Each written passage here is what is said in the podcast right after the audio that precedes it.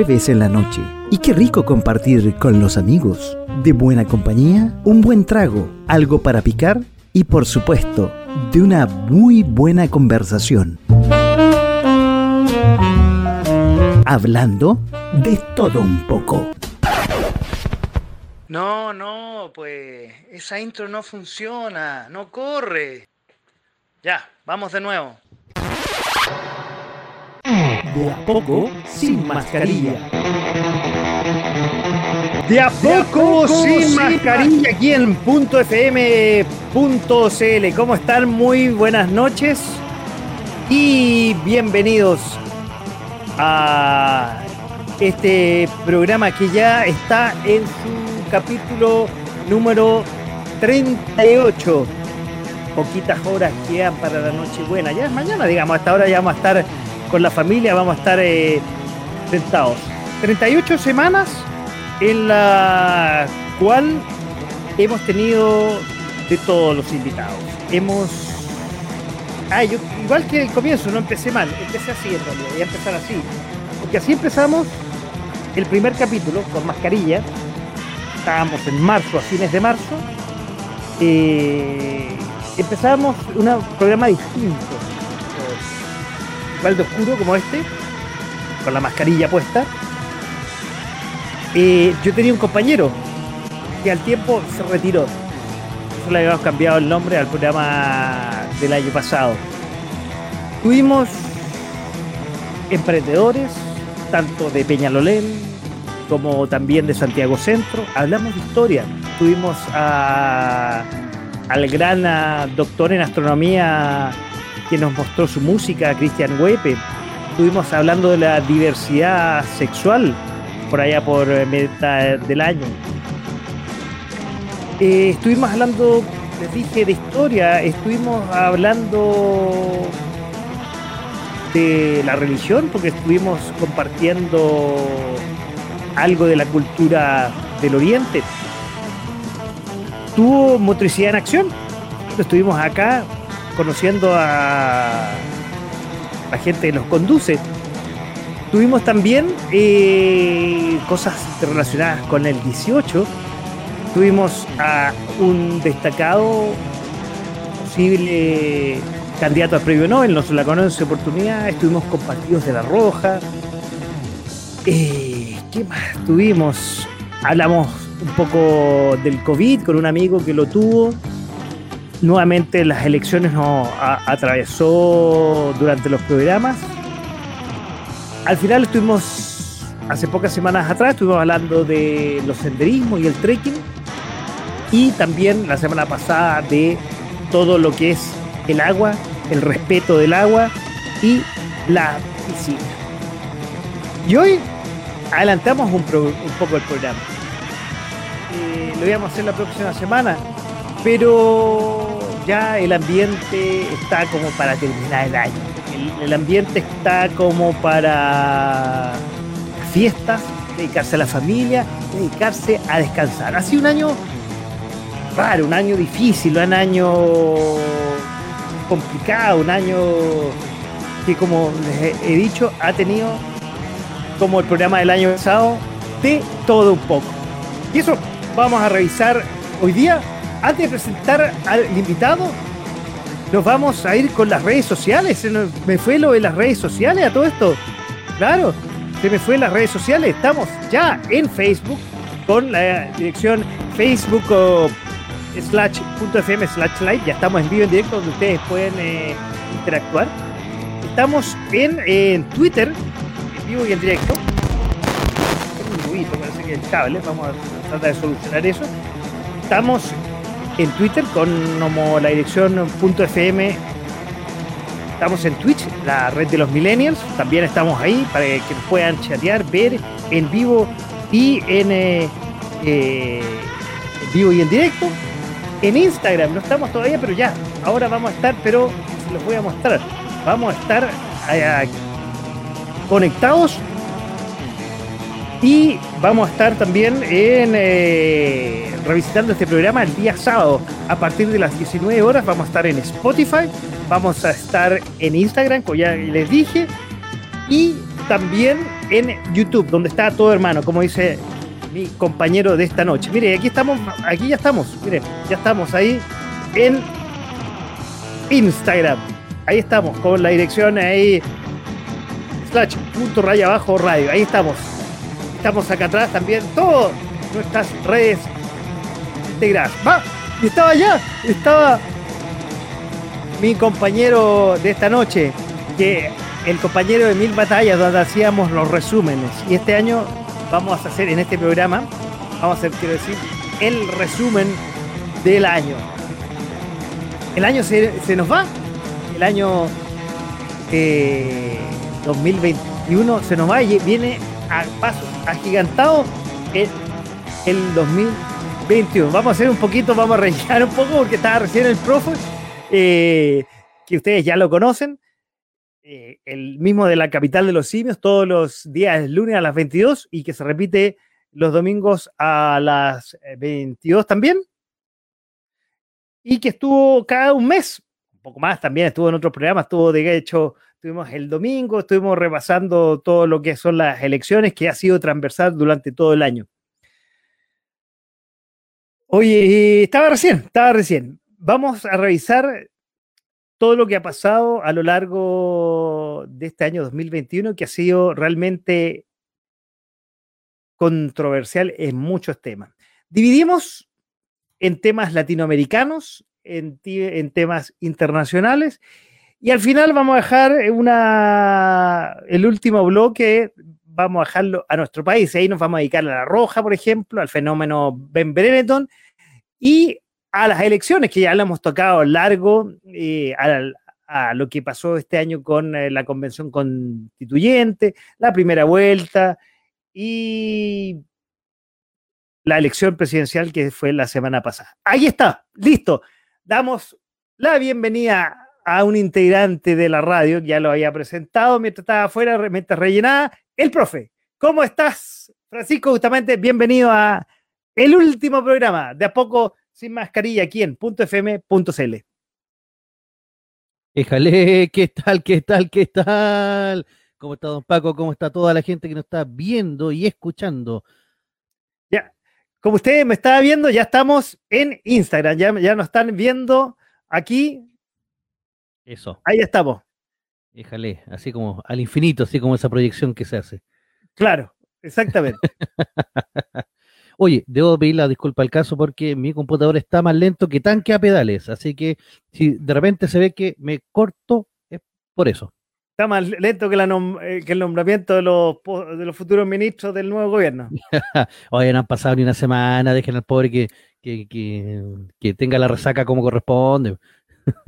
¡Salud!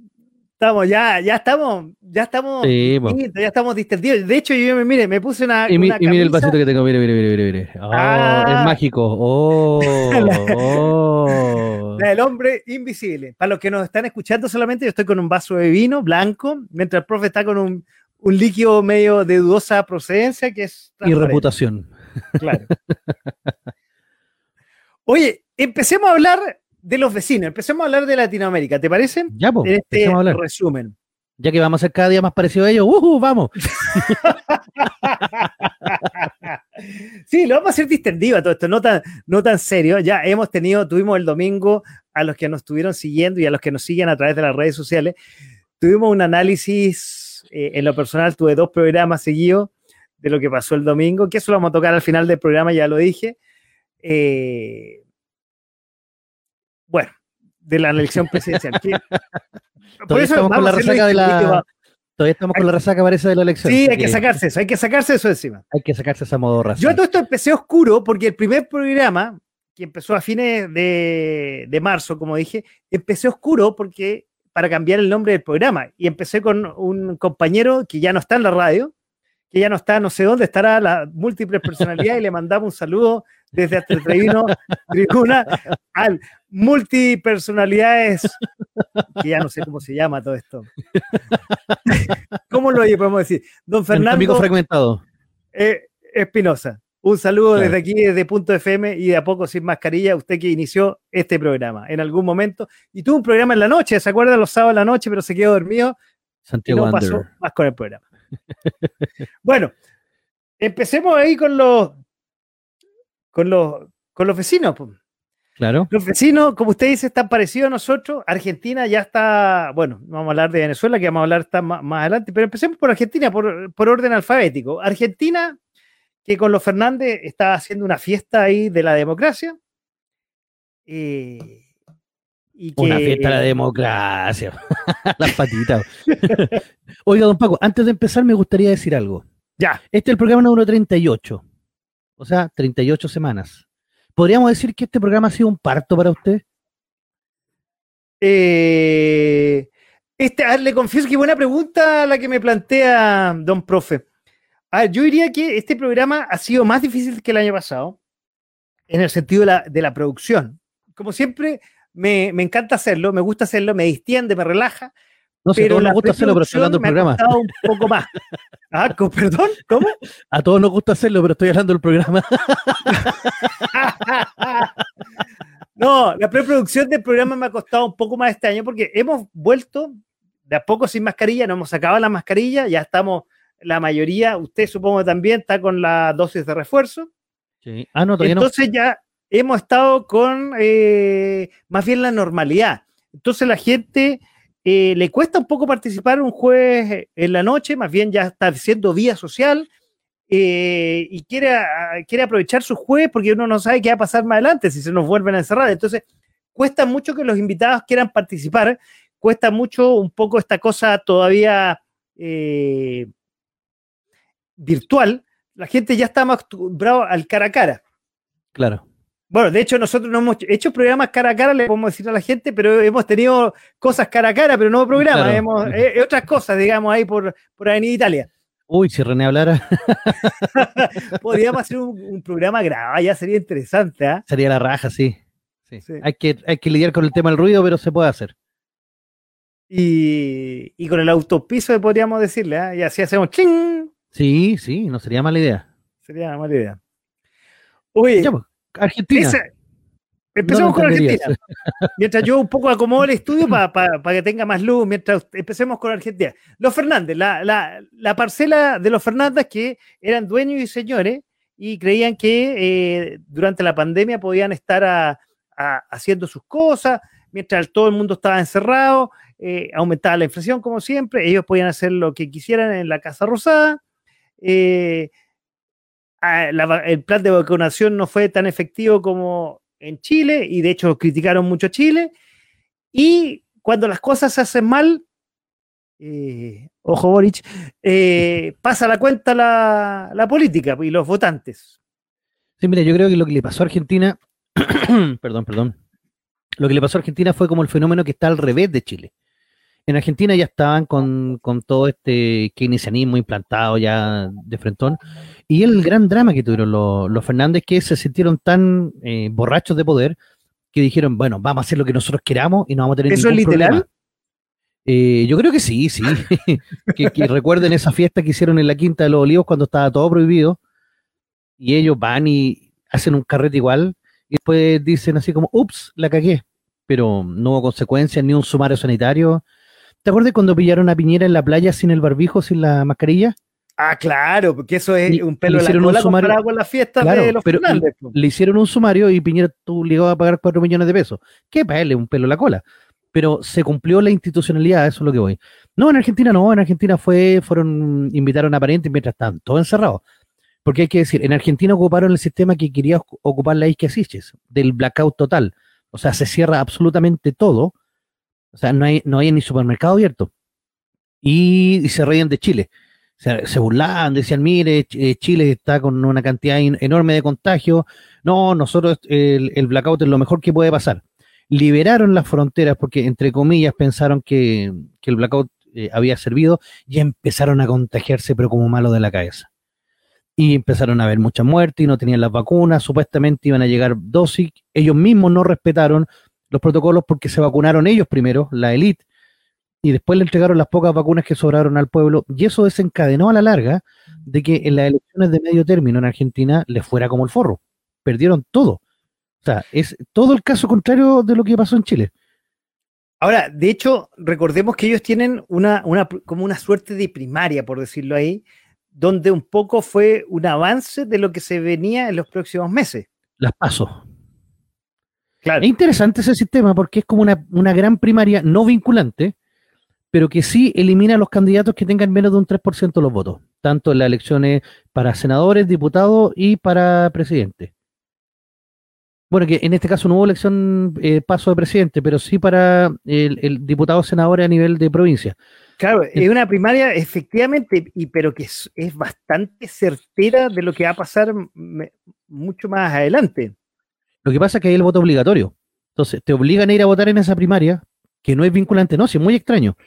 Es como una primaria pagada con los impuestos todo obligatoria, en el cual tú tienes que ir a decir por algún candidato y si tu candidato saca menos del 3% se fue para la casa y todo ese 3% se, se tiene que después redistribuir en la elección de verdad.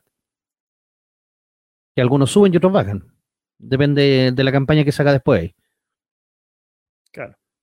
Y, la, gran sorpresa, que el, ala más liberal de Argentina, eh, comandada por Milei, eh, logró varios escaños los Fernández perdieron casi todas las provincias, excepto una o dos provincias del norte. Me parece que Catamarca y La Rioja fueron las que ganaron.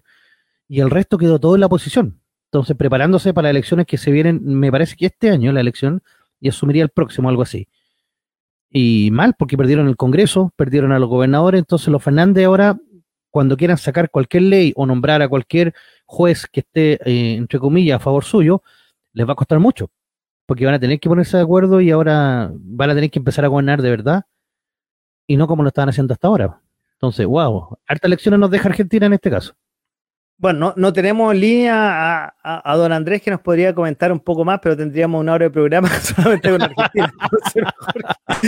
pero eh, estamos claros que es un voto de castigo a la gestión de Fernández que ha estado bastante a maltraer y bastante eh, no solamente en la, pandemia, sino en lo, económico, bastante dudosa, bastante criticable, por decirlo ha, sido un, ha sido un desastre.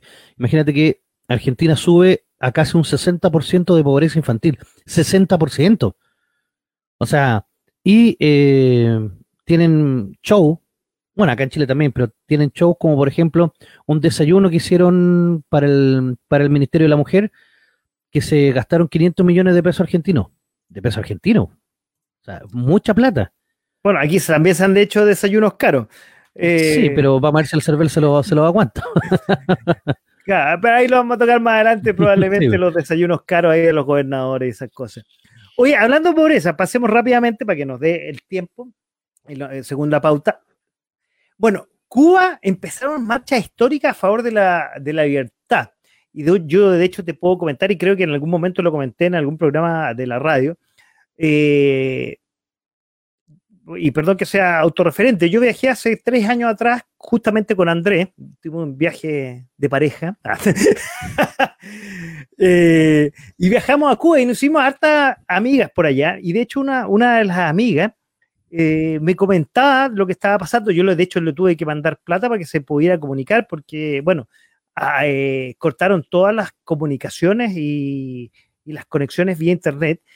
Comillas, las cortaron, pero ahí, el, como siempre, el gobierno cubano hace negocio eh, porque aceptaba que ingresaran eh, remesas de afuera para comprar minutos, gigas a su compañía, porque recordemos allá son las compañías son, son del gobierno. Claro.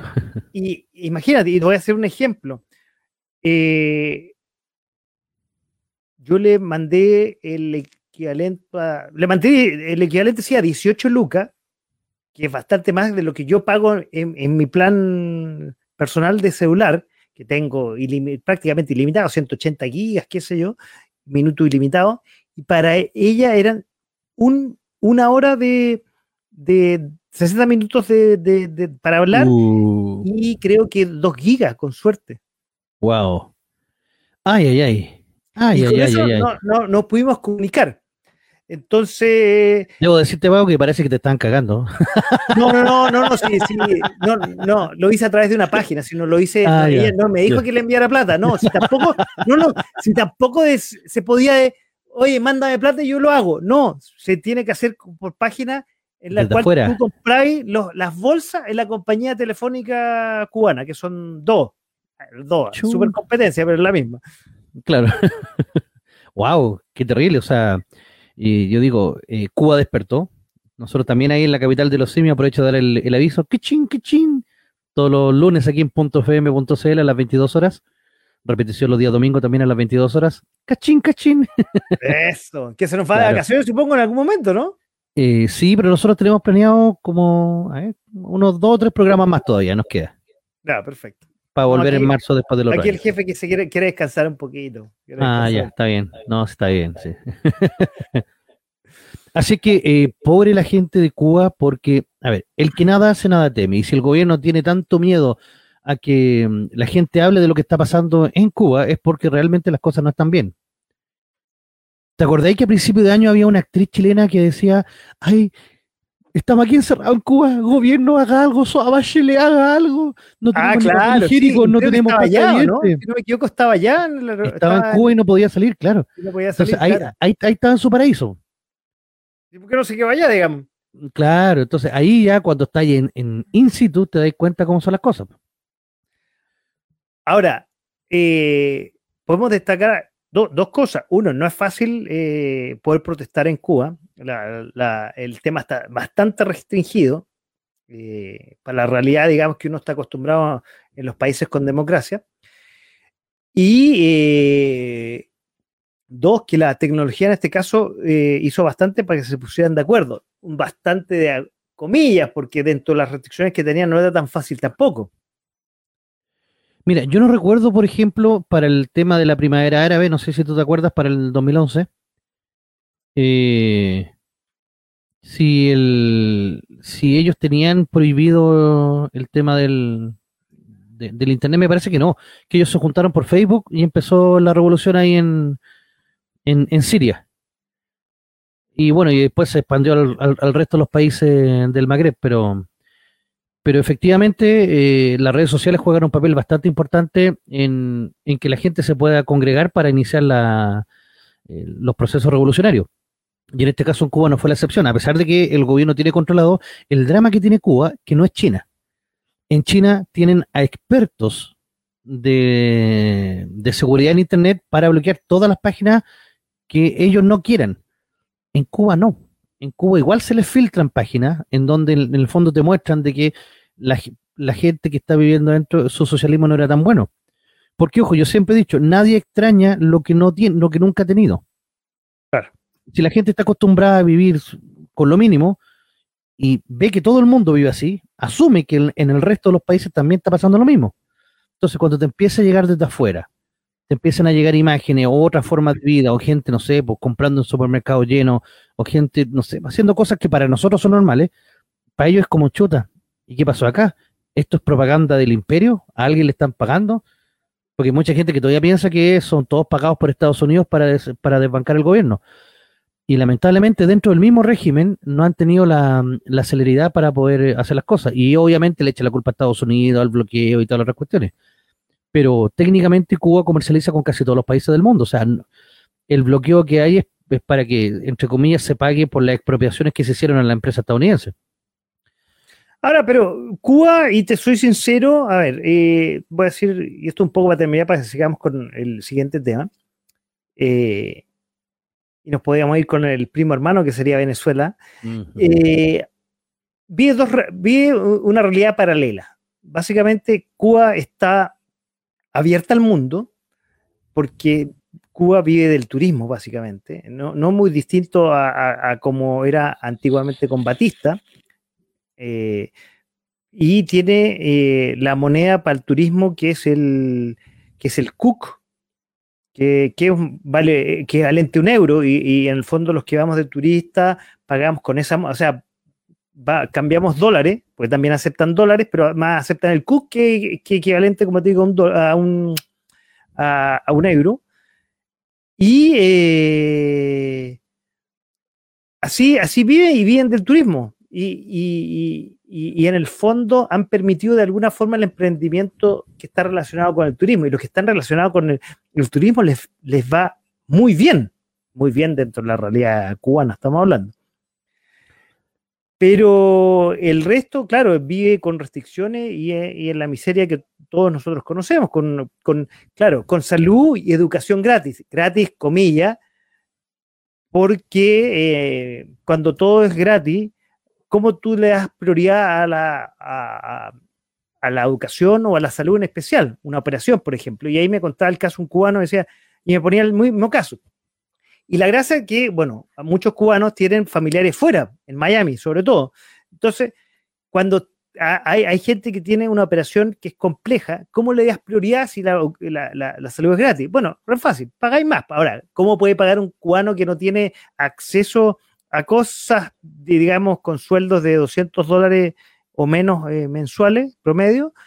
Eh, bueno, con sus familiares en otros países que mandan dólares, que es muy parecido a lo que está hoy día pasando en Venezuela. Si copiaron, eh, copiaron y pegaron el modelo y, y vámonos al, al, a, al, caso venezolano, pasemos al tiro lo que ha pasado en Venezuela, que ha estado durante este año más bien callado, ¿eh? no, no sí. ha habido muchas noticias, salvo una, nuevamente, elecciones que han habido y que obviamente siempre gana el mismo partido, porque la, la oposición, que espero que lo que no pase aquí en Chile, está siempre dividida Ahora, yo lo que te puedo contar es, en Venezuela. ¿Dividida en distintas cárceles? no, no, no, no, dividida, dividida, en opiniones, no, sí, bueno, claro, bueno, ya otra cosa, sí, efectivamente, dividida en varias cárceles como, como, como en Cuba también.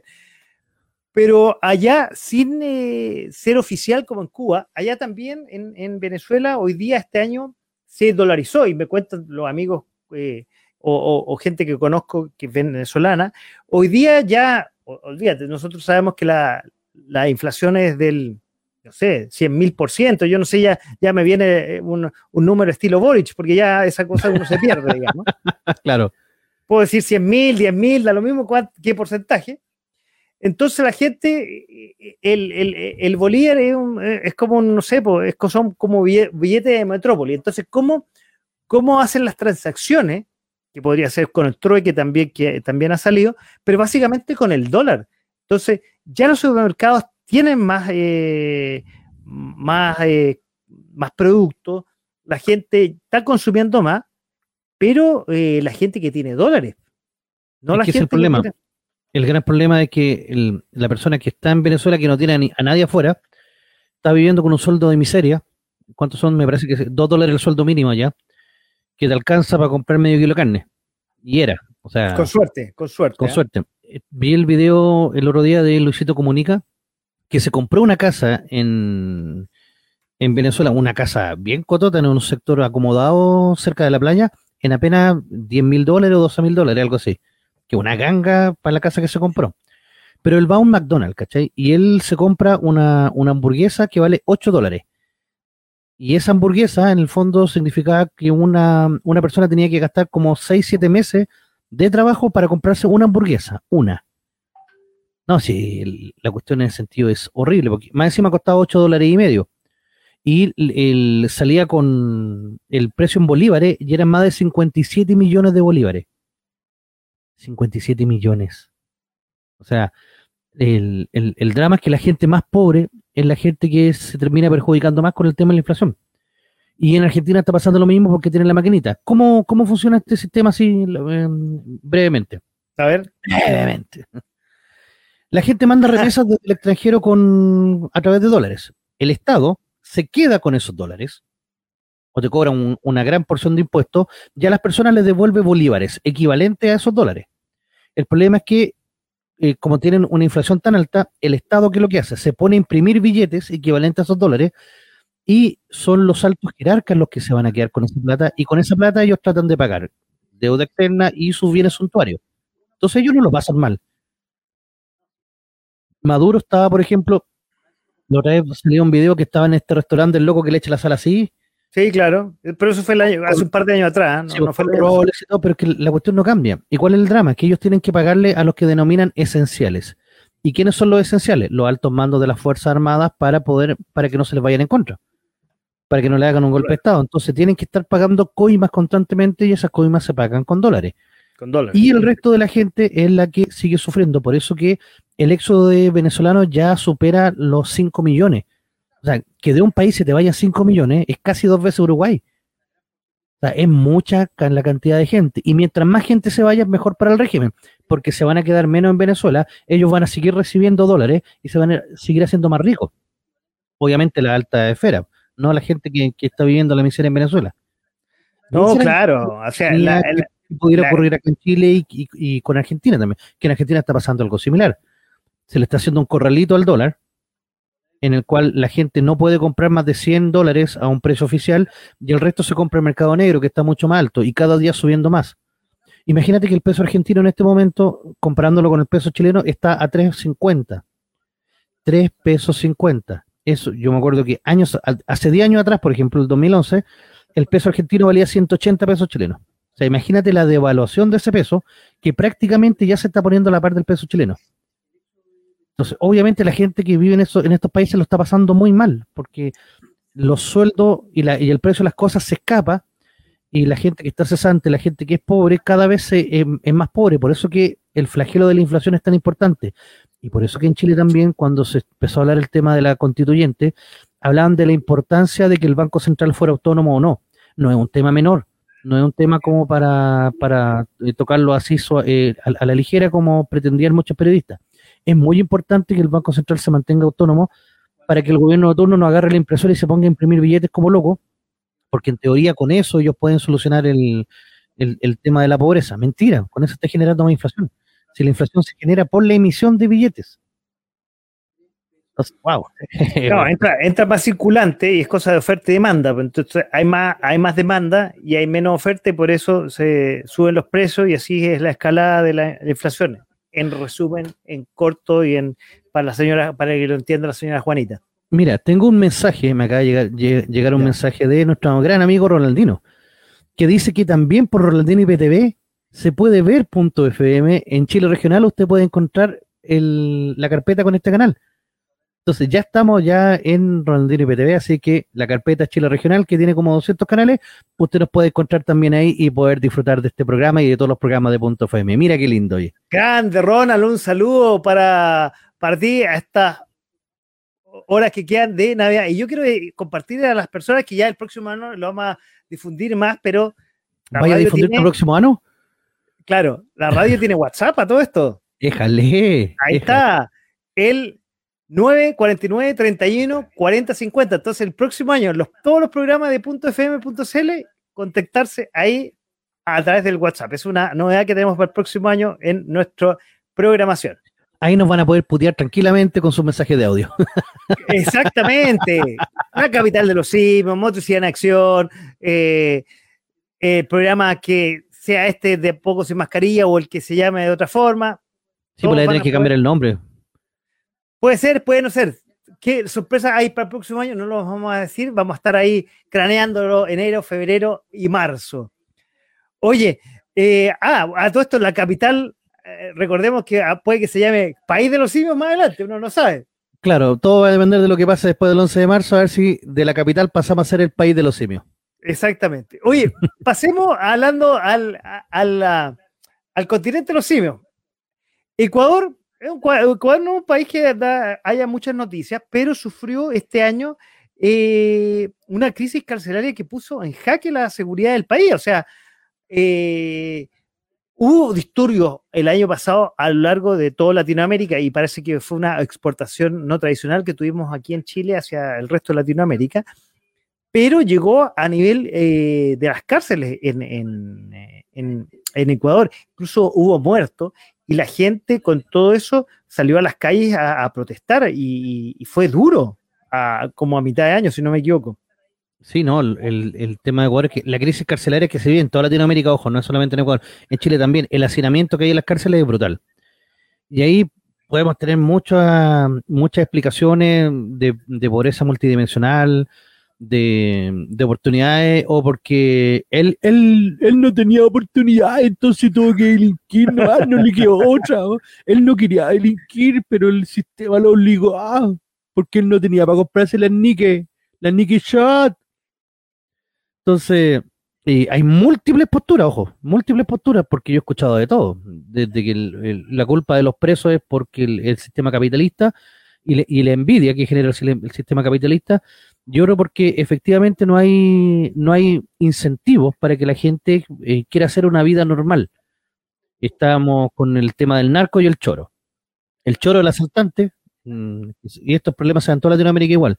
Y el narco, que a través del microtráfico y, la penetración que tienen las distintas poblaciones, las distintas villas, ha mermado la expectativa de los, de los cabros. Ahora los cabros saben que van a ganar plata, van a morir jóvenes, entonces tienen que disfrutarla rápido. Y se compran autos de lujo, van a las discos con buenas cabras, pero al momento de pillarlos son tantos que las cárceles no dan abasto. Y claro, toda la gente dice, ¿y por qué no construyen más cárcel? Claro, pero nadie quiere que le construyan una cárcel al lado. O sea, yo creo que Oye. por ahí está el- el hacinamiento es brutal.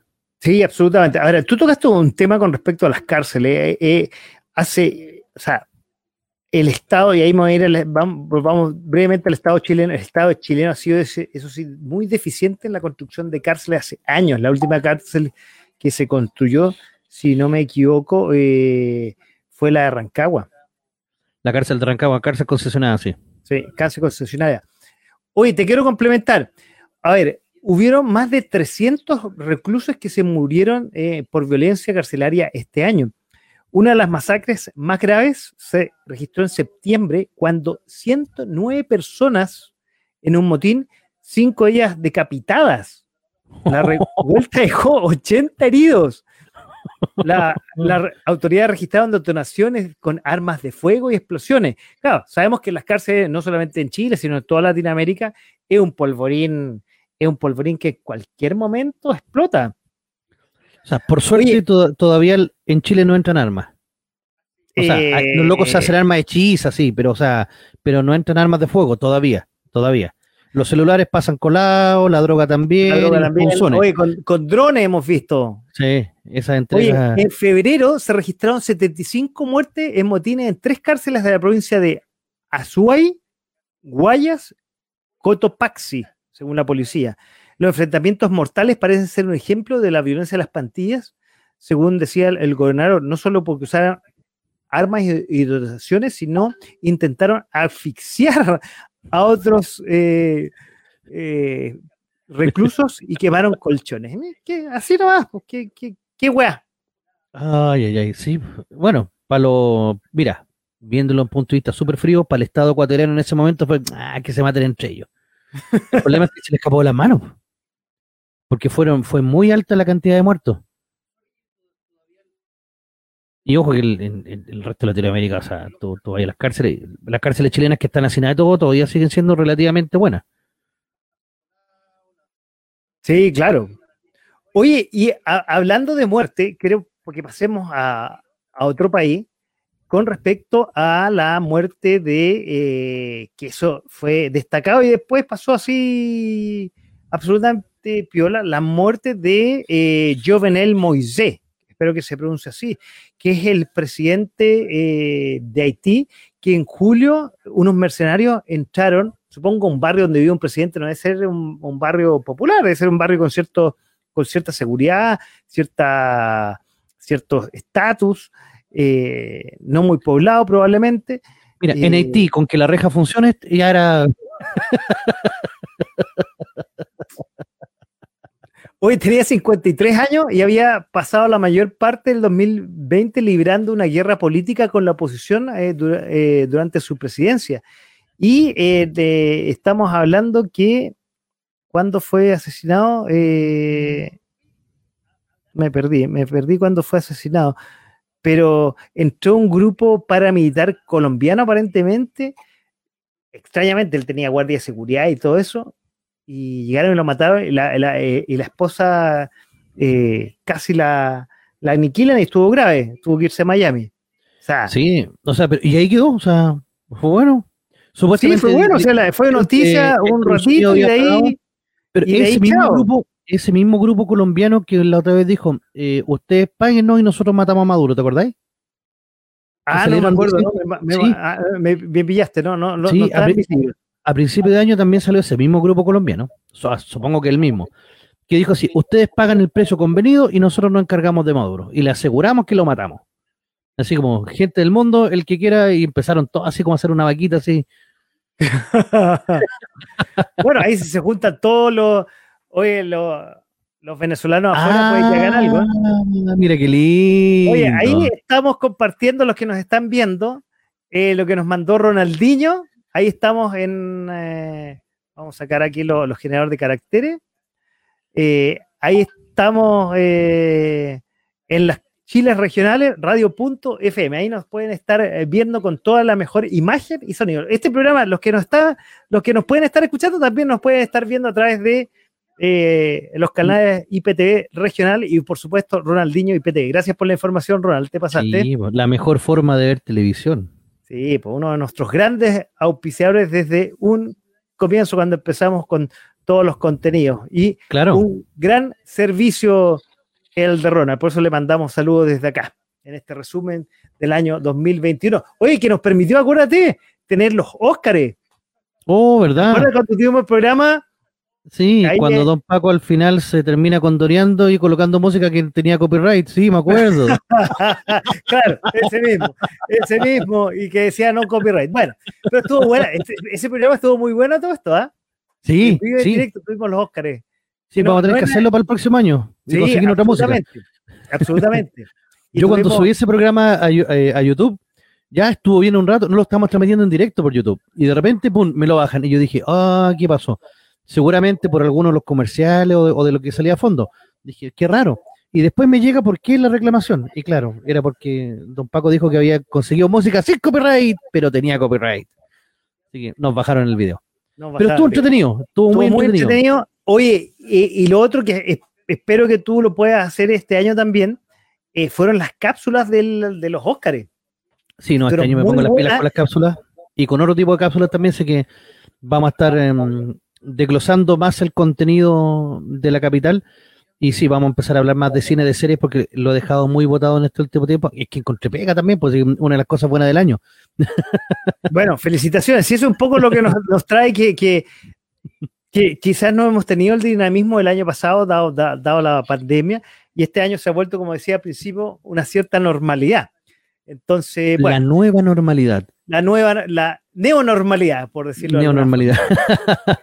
Oye, vámonos a México. México con México, eh, el presidente eh, Manuel López Obrador, donde a principios de mayo, poco después de las 10 de la noche, se produjo una de las noticias más importantes del 2021 para ese país azteca.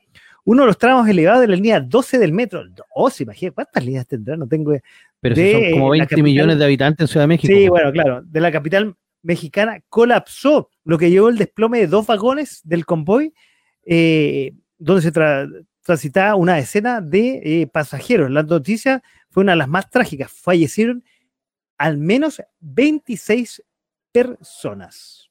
¿No quieren más Estado? Ahí tienen más Estado. Porque esas son líneas estatales. Así es Ah. como, así es como maneja el Estado, así es como cuida el Estado, así es como, ¿cómo se llama? No es previene, es eh, le hace la mantención el Estado a las cosas. Las construye y las deja ahí tiradas, ¿no? Bueno, México, aparte de esa noticia, no ha tenido más noticias. No, que Manuel López Obrador se pone a hablar solo, como que está medio oído. No sé, es muy raro, es muy raro el presidente ese, está como Biden, en verdad está como Biden. Bueno, en la segunda parte vamos a tocar de Ah, a Estados Unidos. ¿ah? Eh, efectivamente, eh, qué buena comparación porque había mucha expectativa eh, con Biden. O si quieren, va- vamos con Vamos la pauta dinámica empecemos a hablar de Estados Unidos. Eh, había mucha expectativa de, de- de Biden como presidente y realmente no ha pasado, como dicen los antiguos, sin pena ni gloria. ¿eh? Ha pasado Biden.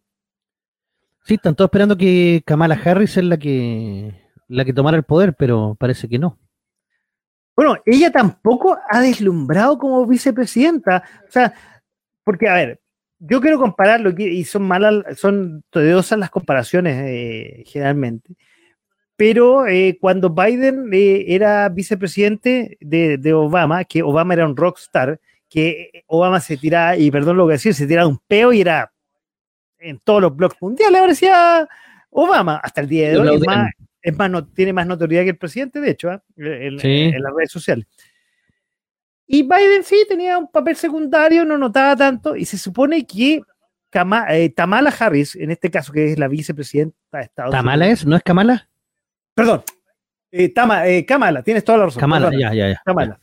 Kamala. Es que Tamala es otra, es que es mala. Sí, sí. Es que está, está, más o menos, ¿no? Entonces está, y te digo, no ha destacado tanto tampoco como vicepresidente, tampoco la, porque generalmente el vicepresidente toma eh, tareas más secundarias, las relaciones eh, internacionales. Se hace cargo de SEMA Chile. Ah, no, SEMA Chile. no, SEMA Estados Unidos, todo esto. Claro, SEMA Estados Unidos. Pero tampoco ha destacado, tampoco ha destacado, tampoco ha destacado, uno lo puse en la pauta todo esto, esa, esa noticia.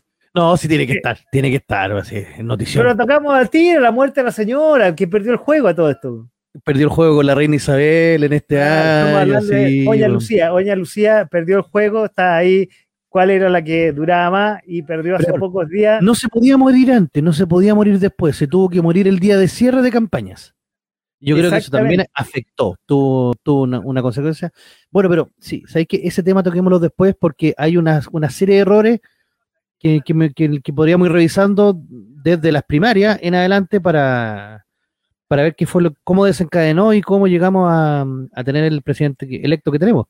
Bueno, oye, bueno, sigamos con Estados Unidos. Recordemos que en Estados Unidos estaba Trump. Trump que, eh, digámoslo, que Trump bastante, todo lo que hacía Trump salía en las redes sociales y era bastante, bueno o malo, era bastante más, no sé si popular decirlo en las redes sociales, al menos en las redes sociales, que el actual presidente.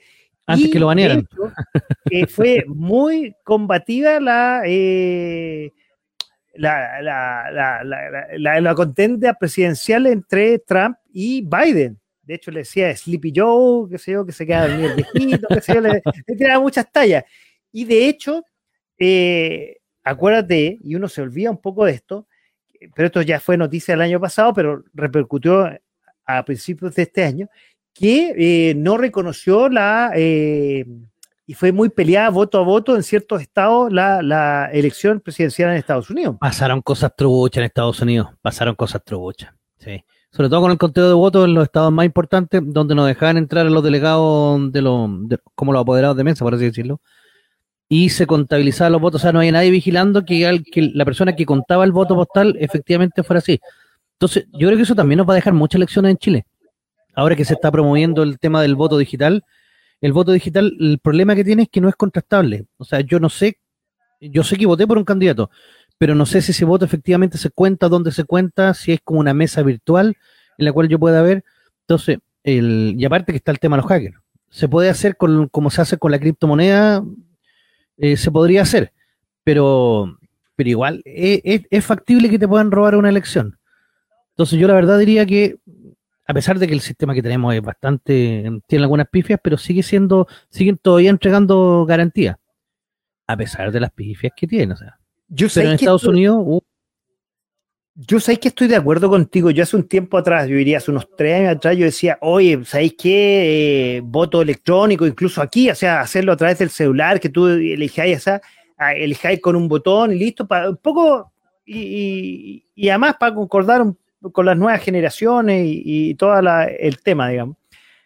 Pero al final eh, escuché el argumento de, la de contrastar, digamos, eh, eh, y de varias personas, y hoy día se nota en nuestra elección, y nos estamos adelantando un poco al tema que nos va a a, la última media hora, que es, es bastante seguro. Será muy arcaico con un lápiz y un papel, pero es bastante seguro y vimos la efectividad. Tuvimos en, menos de una hora, ya sabíamos eh, a ciencia cierta quién era el presidente electo. Fue tan efectivo que Canal 13 una hora antes ya lo sabía, o sea, increíble. Qué buena todo eso. Oh, tanto, pero llorando, llorando lágrimas de así, pero terrible, porque justo coincide que la cantidad de votos que tiró Canal 13 más los porcentajes daba con el 90% de la mesa. No, no, no era la cantidad de votos, eran los porcentajes, porque los, votos eran chiquititos, eran como 5.000 y 7.000, te invento. No, sí, ese 90% me parece. Que sí, pero los porcentajes, los porcentajes, efectivamente, era 90% y era calcado lo que fue. Sí, entonces fue como, eh, o Canal 13 tenía información privilegiada, o simplemente se basaron en, lo, en el voto del exterior, pero en el voto del exterior Boric tenía más porcentaje, entonces sospecho 8. Sospecho 8. No, hay una explicación y para no alargar más, vámonos al siguiente tema de, Estados Unidos, para terminar el tema de Estados Unidos. A ver, eh, explica el, director de prensa de Caracteriza que eso es, hicieron una prueba, hicieron una prueba con, y pusieron unos números, quizás tenían alguna encuesta, vaya a saber uno, qué sé yo, y ellos siempre hacen pruebas y tienen que pasar las pruebas de, digamos, de los generadores de carácter y los efectos, tienen que llenarlo con números, no pueden poner XXX, XY y pusieron unos números. Entonces se le salió al aire, lamentablemente. Es como cuando yo aquí me equivoco, eh, que es más simple esto y poco coloco otro eh, eh, generador de carácter, por ejemplo. Pero, con la ira, la ira del, de la gente que Procast, que decían que la elección ya estaba arreglada y que Canal 13 tenía los resultados con anticipación. Ah, pero eso, eso, eso, eso no, es, muy, muy difícil. Oye, sigamos con Estados Unidos. Bueno, Trump decíamos que eh, desconoció la, elección, estuvieron varios, eh, como tres o, cuatro estados en, duda y estuvieron por varios meses, tuvieron que al final decidir el, la Corte Suprema, porque aquí allá no hay un tribunal constitucional, va, tribunal, pero quiero decir... Eh, calificador de electores. Calificador de elecciones, como en, en Chile. Y finalmente el Congreso afirmó formalmente el 7 de enero la victoria de Joe Biden. ¿Te acordás que hubo un eh, asalto al Capitolio el 6 de enero? Claro, eso es lo que iba a decir. O sea, Trump, por otro lado, dice eh, que no va a ir a esa asunción de que fue 13 días después, el, el, 20 eh, de enero. Y entre medio, yo me acuerdo perfecto, no, no antes, de, antes del Congreso, miento, antes del Congreso. Fue el 6 de enero, sí, el 6 de enero. Sí. Trump, como no, estaba en dudas esta elección y, incentivó al asalto del Capitolio y fue una cosa realmente histórica que pocas veces parece o, no había pasado en Estados Unidos que se asaltara el Capitolio, que es la sede no gubernamental del Congreso de Estados Unidos, de la forma que, porque hubo destrucción, o sea, realmente una, como digo yo, una estilo, la primera línea y una exportación no tradicional chilena, así, a ese estilo. Ahora, tengo entendido que la semana pasada o antepasada dieron como la condena para el primero de los que estaba ahí lo condenaron a cinco años de cárcel. O sea, wow. Ahora, la gracia es que en Estados Unidos tú podías ser cagada, pero la ley, la ley es la ley. Sí. O sea, no, no como en los países latinoamericanos donde llega un presidente y te da un indulto. Claro, exactamente. Pues allá la ley se cumple. Si hay hijo, si hay hijo de cualquiera, si el gallo es más importante, puede evadirla de alguna forma, pero clases de ética no te van a dar nunca. No, no. No. O sea, puede, puede ser 15 los ministros, 5, puede ser, pero te vaya a la cárcel igual. Mira con este, con este que hay un eh, eh, eh, Epstein, que, que, hay un documental muy bueno en Netflix, el cual el gallo, al final, con todas las influencias que tenía, tuvo que ir a la cárcel, lo dejaron caer muchos, obviamente, y al final lo suicidaron, al igual que el fiscal argentino. lo nimieron. claro. Sí, no, sí, lo, de este, pero es que era como un secreto a voces, en, teoría, entre las grandes figuras. Eh, se dice que a Michael lo mataron también. Bueno, esto es teoría de conspiración ya neta. Que a Michael lo mataron porque él quería hablar de lo que pasaba con en la isla de Epstein. ¿Quién Michael? Michael Jackson, po. Ah, ah, no te puedo creer. Sí, que se lo echaron por eso, porque él quería salir a defender a los niños. Eh, sí, suena paradójico, pero. sí, sí. Entonces, es complicado lo, que, lo que ocurre Ahora, también decían otros que bajo el Central Park hay unos túneles donde hacen rituales satánicos y matan a niños y llegan estos locos, los, demócratas, a beber sangre y cuestiones así. Bueno, hay teorías conspirativas deben haber en la Deep Web, deben haber muchas. Uh. debe ser infinita. Oye, para terminar el tema de Estados Unidos, bueno, lo hablamos también. Eh, Tamala Harris, la primera vicepresidenta, mujer afroamericana, en asumir esta magistratura, ex fiscal de California, eh, que pasa a ser la eh, primera vicepresidenta y probablemente, si el viejito Sleepy Joe no termina su mandato, la primera presidenta mujer afroamericana de Estados Unidos. Y demócrata. demócrata. Sigamos en Estados Unidos, nos quedan eh, dos temas. Eh, la democracia, ya estábamos hablando de, de, Cuba y Venezuela, la democracia de Nicaragua, donde detienen a decenas de, más conocido como, detienen a decenas de opositores en las elecciones presidenciales. Como un mes antes ahí de, de nuestras primarias, claro. hubo las elecciones, pero re simple, o sea... El señor eh, Ortega ahí... Ortega dijo, total, yo soy el único candidato y el resto parece que no existe, están, no, no, no se presentaron. Así como sospechoso, así como, uy, tenían que venir y no llegaron. Hoy me, hizo acordar de Maldonado, pero lo vamos a tocar después. Ah, bueno, sí, lo vamos a tocar después. Oye, entre mayo y octubre del 2021, al menos 40 opositores del gobierno de, la, de, Ortega, quiero decir, fueron arrestados, incluyendo siete aspirantes presidenciales, a quienes las autoridades acusaron de su mayoría de conspiración para cometer menoscabo a la integridad nacional y, por supuesto, al lavado de dinero. Con eso, Ortega se sentía absolutamente eh, listo para ser reelegido como presidente y, él y se enfrentó a primera ola de manifestaciones populares que sacudió al país en eh, el 2018 y muchos eh, clasificaron esto como una parodia o una farsa y denunciaron las peores condiciones para ir a votar. O sea, como, un dibujo de los Simpsons, o sea, había varios, varios botones, no sé, supongamos, o varias rayitas, pero todas decían Daniel Ortega. No, sí, lo, de Nicaragua fue un chiste. Bueno, Nicaragua ya en este momento es un chiste. Y aquí estamos con cuestiones. Otro país que está dominado por la izquierda. Claro. ¿Y tú cachaste lo de Bukele? Que quiere hacer la Bitcoin City. Ah, eso es, eh, eso es en... En El Salvador. En El Salvador. Sí quiere hacer la Bitcoin City una ciudad nueva con capacidad para 500.000 habitantes, entre 500.000 y 2 millones están viendo ahí, pero que funcione solo con Bitcoin. Ah, mira. Sí. Bueno, él es ah, presidente... y, va a ser impuesto cero, dijo. Entonces, para atraer inversiones del, del, mundo, para que puedan instalarse y convertirse, él quiere crear un pequeño Silicon Valley en esa zona.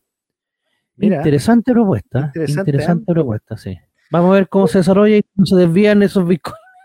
Sí, claro. Oye, eh, sigamos con las noticias del mundo. Nos quedan eh, otro país que ha sufrido con eh, la asunción del presidente Pedro Castillo, que también uh. fue difícil la elección, duró como un mes la ratificación de él como finalmente candidato a la presidencia y como presidente electo. Voto a voto con la Keiko.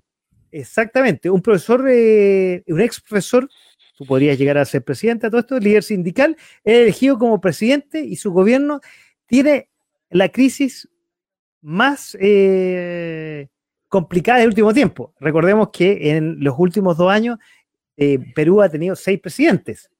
Y esto ha tenido un cambio en los últimos meses. ¿Qué clase de Argentina es eso? sí, porque el, el Congreso tiene mucho poder. Mira, yo creo que todas estas son lecciones que tenemos que aprender.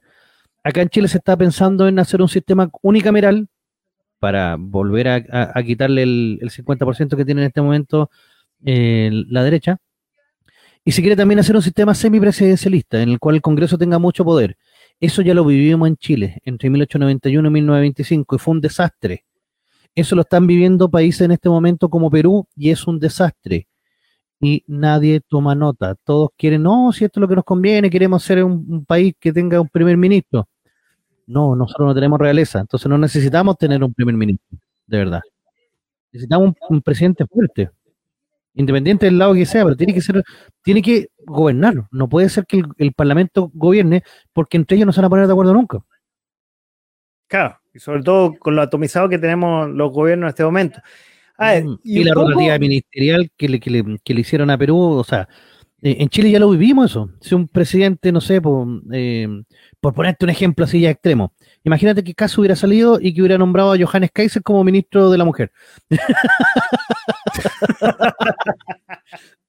y que el Congreso diga, no, tiene que sacarlo. está dentro de las prerrogativas de CAS no sacarlo, a menos que le hagan una acusación constitucional y es un, un, embrollo. No es llegar y sacarlo. No, acá en Perú no. Acá en Perú el Congreso dijo, no, sabéis que no me gusta cómo se viste, para afuera y así no te dejan gobernar. Le pasaba al Maceda acá en Chile, por ejemplo, y no te dejan gobernar. Entonces, el sistema parlamentarista es una de las peores cosas que le puede pasar, por lo menos a, nuestros países, que, no tenemos, eh, va a sonar feo, pero no tenemos una cultura de, de parlamento. Acá en Latinoamérica no existe esa cultura como si hay en Europa. No, acá no, acá no van a dejar gobernar a nadie. Entonces, el problema, ¿quién va a pagar el plato roto? La gente, porque no, no van a haber leyes, no se va a movilizar nada, no, no, no va a mejorar nada. Oye, estamos con eh, el profe Francisco Bustamante de la capital de los simios, aquí en este último programa de la temporada de, de A Poco Sin Mascarillo, programa 38 aquí en .fm.cl. A punto de dar a luz.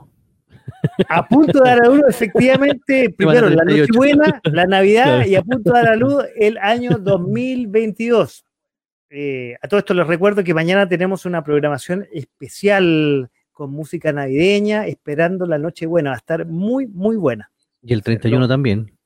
Bueno, y el 31 también, pero no me quería adelantar, pero eso lo quería decir a, final del programa. Entonces no lo digo. Oye, estamos revisando lo que ha pasado en este año 2021, no solamente en Chile, sino en Latinoamérica por ahora. Y ahora nos vamos al mundo y, un montón de cosas, hasta incluso los deportes. Sido un año eh, noticioso. ¿Movido? ¿Movido? Movido, porque ha habido terremotos, se han caído edificios. Por haitiano. Oye, que tienen mala cueva los haitianos, eh, el hombre ha salido al espacio, ha sido increíble. Bueno, y hablando del espacio, a ver, la primera noticia, Perseverance, el rover de la NASA, aterriza en la superficie de Marte. El rover viajó por el espacio desde su lanzamiento desde Cabo de Cañaveral en Florida a fines del julio del 2020. Después de viajar al espacio durante siete meses, la sonda Tawen 1 de China también logró llegar con éxito y entra en la órbita planetaria. Hay una competencia, también hay otros países, la Arabia Saudita, si no me equivoco, también al, a la carrera por Marte. Sí, o sea, ya, no, estamos a lunes, estamos a Marte y quizás después vamos a miércoles. Claro, no, se dieron cuenta que, que, los costos bajaron mucho. O sea, lo que hizo Elon Musk, por ejemplo, con los cohetes reutilizables, es lo mismo que está haciendo China. Están como copiando el, la tecnología. Entonces, eso abarató en, cientos de millones de dólares un, lanzamiento con esos cohetes reutilizables. Y hasta, eh, hasta este momento, después de, la primera prueba exitosa, y que ya han mandado muchos satélites con el proyecto de Starlink, eh, se ha comprobado de que los cohetes pueden bajar y llegan a unas plataformas especiales en el, en el mar donde no tienen ningún problema. Entonces, claro, ahora está al alcance de la mano de todos los países el poder enviar eh, tripulaciones. Vamos a ver si después se desata alguna guerra por ver quién llega primero o, van a tener que sentarse los países a negociar cómo se van a repartir eh, Marte. Bueno, con, el calentamiento global parece que la única solución es irse cagando a este planeta.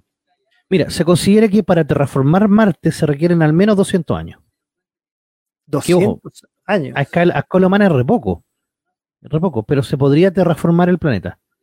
¿Qué significa transformar? Dejarlo con condiciones similares a, los de la Tierra para, poder vivir.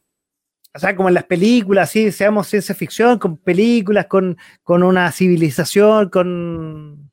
Hay una serie muy buena que le recomiendo que se llama The Expanse, que habla entre la gente que vive en el cinturón de asteroides y los terrícolas y los marcianos.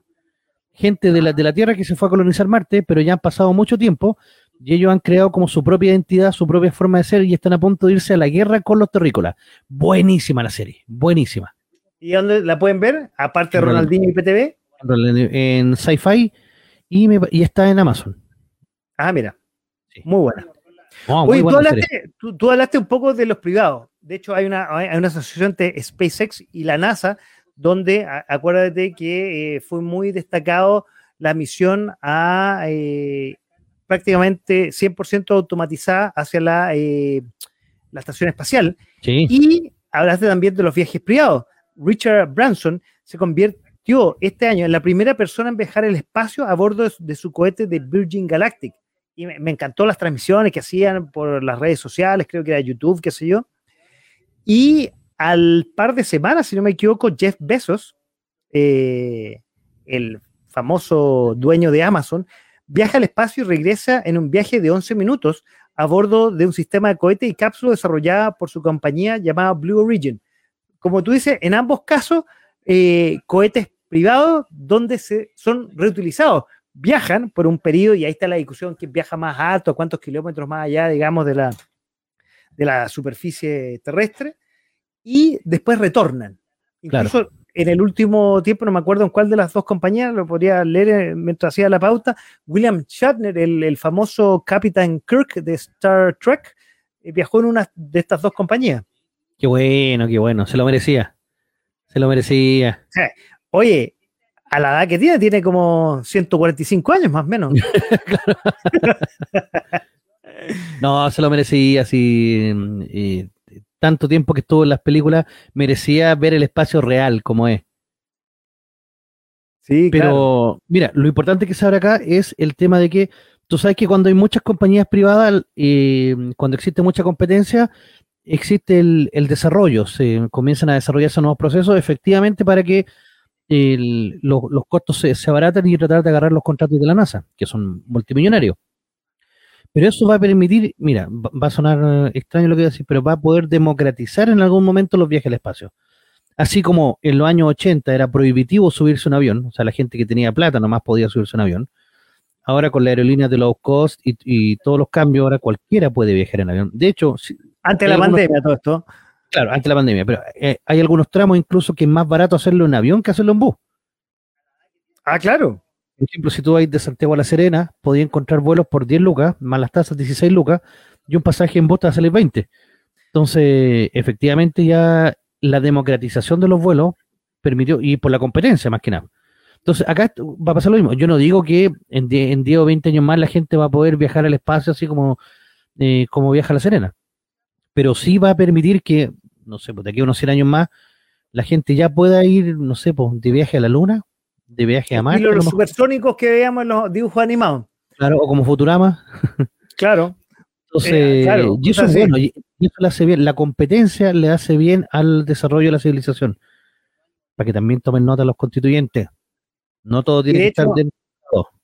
Y de hecho la hizo a nuestro amigo de la radio, que es parte de la radio, Eduardo Parra, yo lo voy a ir a visitar dando los viajes baratos por avión a Puerto Montt durante enero y febrero en algún minuto.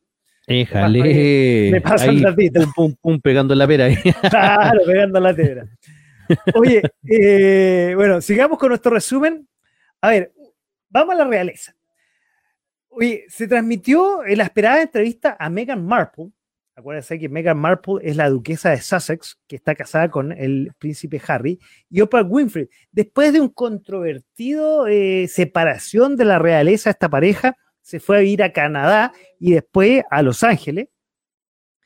Y eh, un eh, después, con varios secretismos de, que no había no se llevaba muy bien, había, habían roces, digamos, porque ella es una plebeya con la realeza inglesa. Eh, y después de haberse ido y haberse ido, este, como decía, de esta controversial separación con la realeza inglesa, dieron una entrevista que se pidió a todo el mundo al programa de Oprah Winfrey, que duró dos horas, donde la pareja critica en eh, la forma que la institución real británica los trató y dice que no tenían opción que dejar la vida de la realeza. Sí, lo que pasa es ahí, mire, incluso la serie de Crow, que también está en la IPTV, el, te muestra cómo es la vida, por ejemplo, de, la realeza británica durante, durante el tiempo. Y ya en esta última temporada ya están llegando a la actualidad con Lady Di y todo eso. Y sí, efectivamente, como la reina madre ha vivido tantos años, el príncipe Carlos abdicó. Y que ya ganó el juego a todo esto. Ya ganó el juego, sí. No, no la reina madre, la reina madre ya murió, la reina Isabel. Claro, la reina Isabel, perdón. El, el príncipe Carlos, está el príncipe William, y después venía Harry. Entonces, el día que llegara a ser rey iba a ser nunca. Entonces, yo creo que optaron por una opción más, más, sensata, irse del país, se fueron a Canadá. Eh, ¿Por qué a Canadá? Porque Canadá todavía sigue siendo parte de la Commonwealth. De la Commonwealth, exactamente. Claro, entonces ahí todavía lo respetan en Canadá, o sea, no llegó cualquier persona, llegó parte de la realeza en Canadá. Por eso no se fueron a Estados Unidos, por ejemplo. Que ahí no lo hubiera No, pescado nadie. después, después se fueron a Estados Unidos por un tema de contratos que tuvieron y, y- y hay una película en Netflix, que- unos documentales que ellos Ah, producen. pero fueron a ganar platita, eso es lo que. O sea, Sí, claro. no, si los locos, o sea, independiente de que no sé qué estudios tendrán, no, no, no, sé qué harán, pero son estrellas, son todavía Bueno, van a seguir ella siendo siempre la realeza. actriz famosa, recordemos, Meghan Claro. Entonces, eh, claro, dentro de la corona, el, el drama es que existen tantos protocolos que se deben cumplir con la realeza que a, a lo mejor un plebeyo no lo entendería. El que se crió en la realeza lo tiene como asumido, pero los que vienen de afuera se le hace muy difícil. Le pasó a Lady Di, por ejemplo, que Lady Di no aguantó más y al final termina eh, saliéndose eh, con Dodi Alfayet hasta que los paparazzi terminan, entre comillas, provocándole un accidente que también hay múltiples teorías de conspiración ahí con eso, pero mm, se sabe que Lady Di no la querían. Aparte que no era anglicana. Y tú sabes que para ser miembro de la realeza tú tienes que transformarte al anglicanismo, te guste o no. Aunque sea de la boca para afuera, pero tienes que ser anglicana. Pero ahí había otro tema también, pues había que Príncipe Carlos tenía una, tenía su, su querida, su amante, su actual pareja, digamos, La Camila. Parker. la Camila Parker. Oye, esto, siguiendo con este, con, e- con este tema, meses después, eh, el 4 de junio, la duquesa de la duquesa Meghan dio a luz su segundo hijo, una niña que pesó 7 libras y 11, 11, o sea, una- un detalle que no viene al caso. Se llama y, y- y tenía miedo a la realeza que fuera de color, porque recordemos que Meghan Markle tiene, es de, que su padre es eh, afroamericano. Entonces, siempre, y ellos en la entrevista, eh, me acuerdo que confidenciaron a Oprah Winfrey, el temor de la realeza es que uno de sus hijos pudiese salir de color afroamericano. Bueno, la, la bebé salió sana, normal, de un color aceptado por la realeza. Se llama Lilibet Lily Diana, en honor a, a la abuela, fallecida, que Más, más metiéndole el dedo ahí. Claro. Mountbatten Windsor, que esos son los apellidos de, de- digamos, de los eh, reyes de Inglaterra. Oye, y para cerrar el tema de la re- realeza, recordemos que también, eh, meses después, el Palacio de Buckingham anuncia que el príncipe Felipe, el esposo de la reina Isabel, la que al final ganó este concurso de quién duraba más, murió a los 99 años. Cacha el viejito, 99 Sí, años. Sí. Tuvo Ah, como sí. 70, no, como 80 años ahí al lado de la señora. Estoy con el viejito. La cagó, weón. Ahora, la reina Isabel me parece que tiene 98. La reina Isabel, lo dijeron el otro día. No, 95, 96. Ah, entonces todavía le quedan años a la Lucía como para ganarle la, la empalme. No, pero ya, ya perdió. po, No, ya pero perdió. sí, está muerta, ya sí, sí. Sí, Sí, no, pues ya. fue buena. Ya fue buena, exactamente. Oye, otra noticia que hay para complementar, ya que terminamos. oh, perdón, quería, quería, agregar algo más de la realeza. No, no creo que haya más que. No, no, de la realeza no, ya no hay nada más que decir. Oye, algo que uno, mira, leyendo esto uno se le olvida. ¿Te acuerdas del Ever Given? No, ¿No? Bueno, no. te lo voy a comentar. Es un buque de 224 toneladas, uno de los más grandes que existen en la Mm. faz de la Tierra, que encalló en el canal de Suez. Sí, el que encalló, sí, ahora me acuerdo. Ya, se atascó eh, eh, en el canal de Suez y el resultante obstaculizó el suministro mundial de petróleo. Oye, es- eh, se destacó, esto fue una de las noticias en marzo, estuvo como dos semanas atascado. Sí, y tuvieron que dragar, dragar, dragar arena de forma increíble, porque parece que no habían hecho una buena mantención ahí, porque ese buque ya había pasado anteriormente.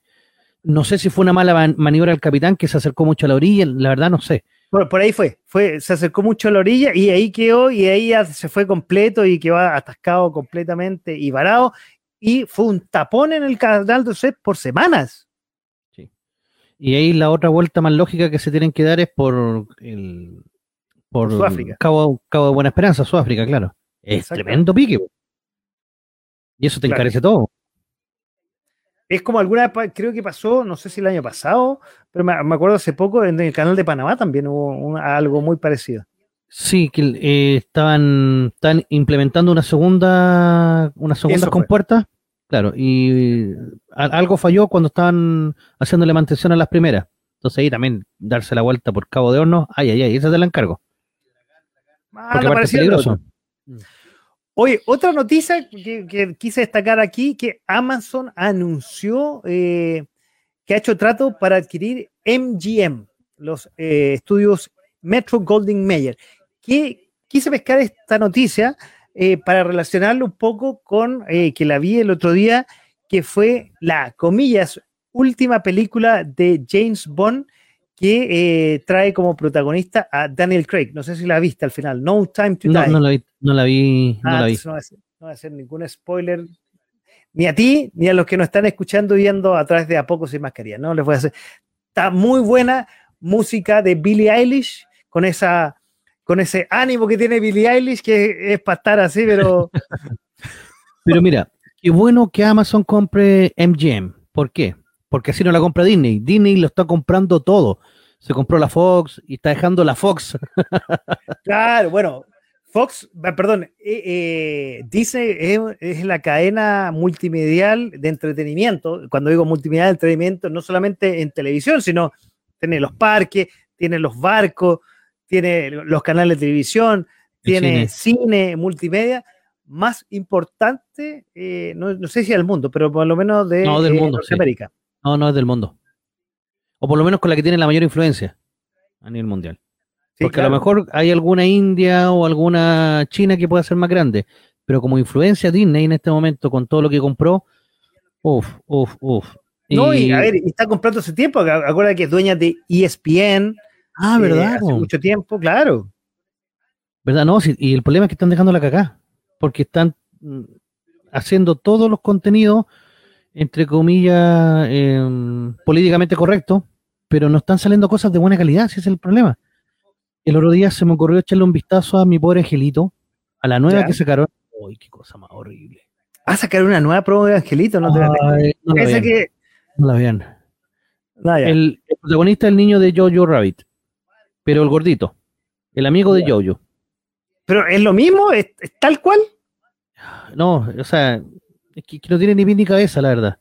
No, Claro, la- claro. no, no, no, ni, ni siquiera vale la pena perder tiempo ahí porque en verdad es demasiado mala. Pero, por ejemplo, Claro, no, no lo para, sé. para ser más gráficos con el problema de. Disney, Disney compró a Lucasfilm y se le ocurrió sacar esas tres malditas películas de la Guerra de la Galaxia que son malas. En verdad son muy malas, como que no tienen. Pierde toda la magia que tenía la, la saga de la Guerra de la Galaxia. Y eso que el, el episodio 1, la amenaza fantasma, es horrible. Pero las tres películas que salieron al final, no, en verdad son. Pero ahí yo le doy el mérito también a eh, después el Mandalorian espectacular, pues. Con Ya, la- es que- que fue el lanzamiento de Disney Plus.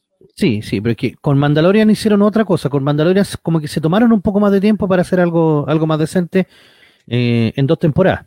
Sí, salió buena. Livianita, livianita, pero decente. Decente. Mantiene la esencia de la guerra de la galaxia, pero muy livianita. O sea, no, no tiene un conflicto mayor. No fue, por ejemplo, como lo que hicieron con Roach One, que esa fue peliculaza, que fue muy, muy buena. Muy- que me muy parece buena. la última que hizo el, el estudio de George Lucas. Entonces, si ahora MGM es comprado por Amazon, Amazon también tiene eh, el tema de Amazon originales y que está sacando muchas series. Entonces, claro, la gracia que tiene Amazon al tener a, a esta gran productora eh, norteamericana como MGM, MGM, también va- van a poder sacar series eh, de mejor calidad. MGM también eh, tenía muchas, no, no puedo decir teleseries, pero sí series con, for- con calidad de fotografía tipo teleserie.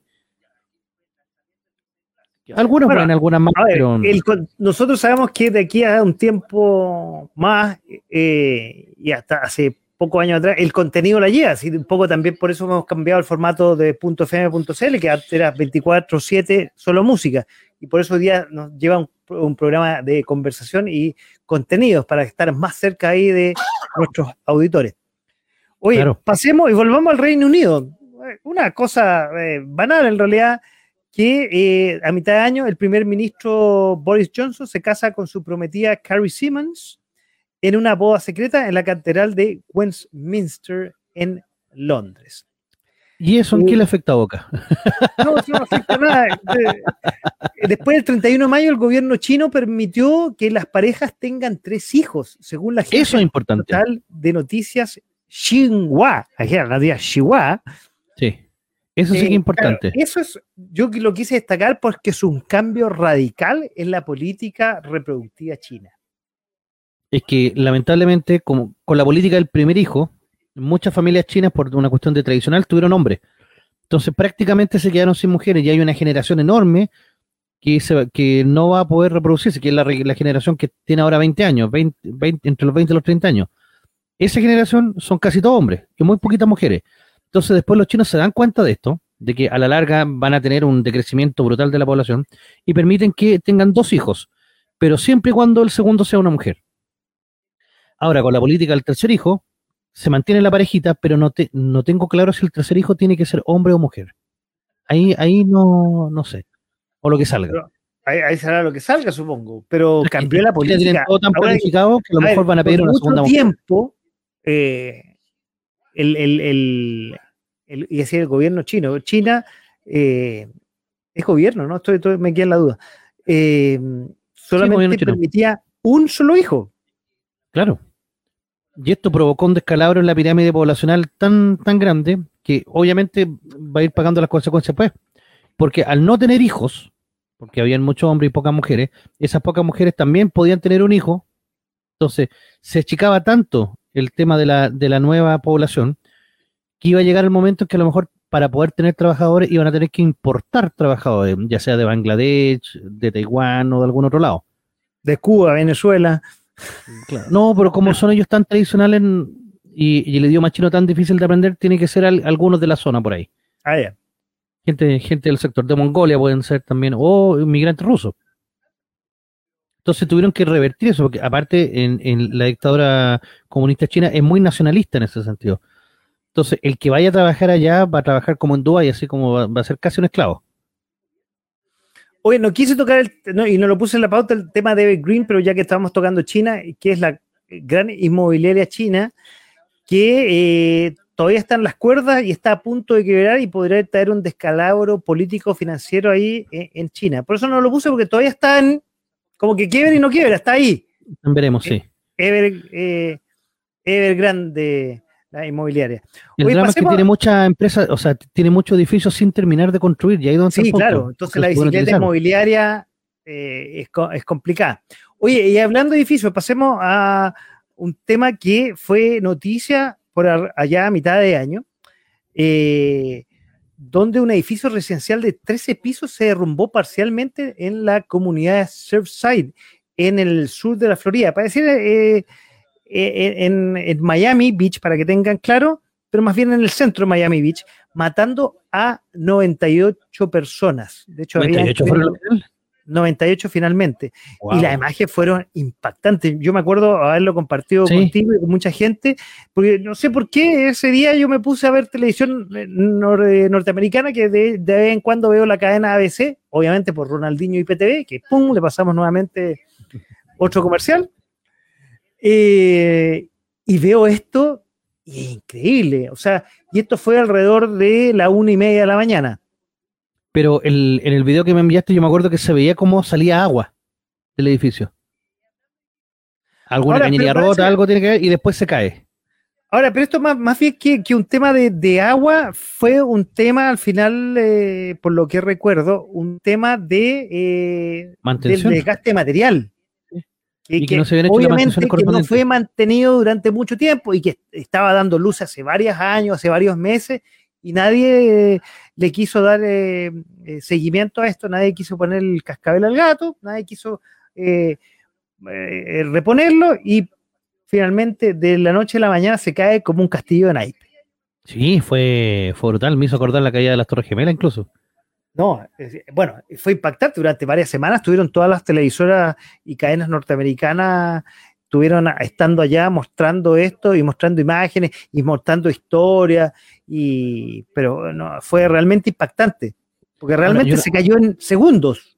en 15 segundos se cayó el edificio. Si le habrán dado ya pena al responsable. ¿Sabes que eso al final no, no, como que se diluyó en las noticias? Sí, no, no- quedó ahí en, en nada. A lo mejor en lo hicieron, pero como la noticia ya había pasado, como que quedó ahí como un titular en un diario chiquito, así como abajo. Así como- Ahora, el tema es que un edificio de los 80 puede que los responsables incluso, o sea, muy viejos o quizás ya no estén, estén muertos. Mm. Sí, sí, eso es verdad. Eso entonces, a ver, y de hecho vivían muchos jubilados eh, y, eh, en ese edificio, algunos incluso latinos, de- eh, argentinos de origen judío, muchas familias judías vivían en ese, en ese edificio.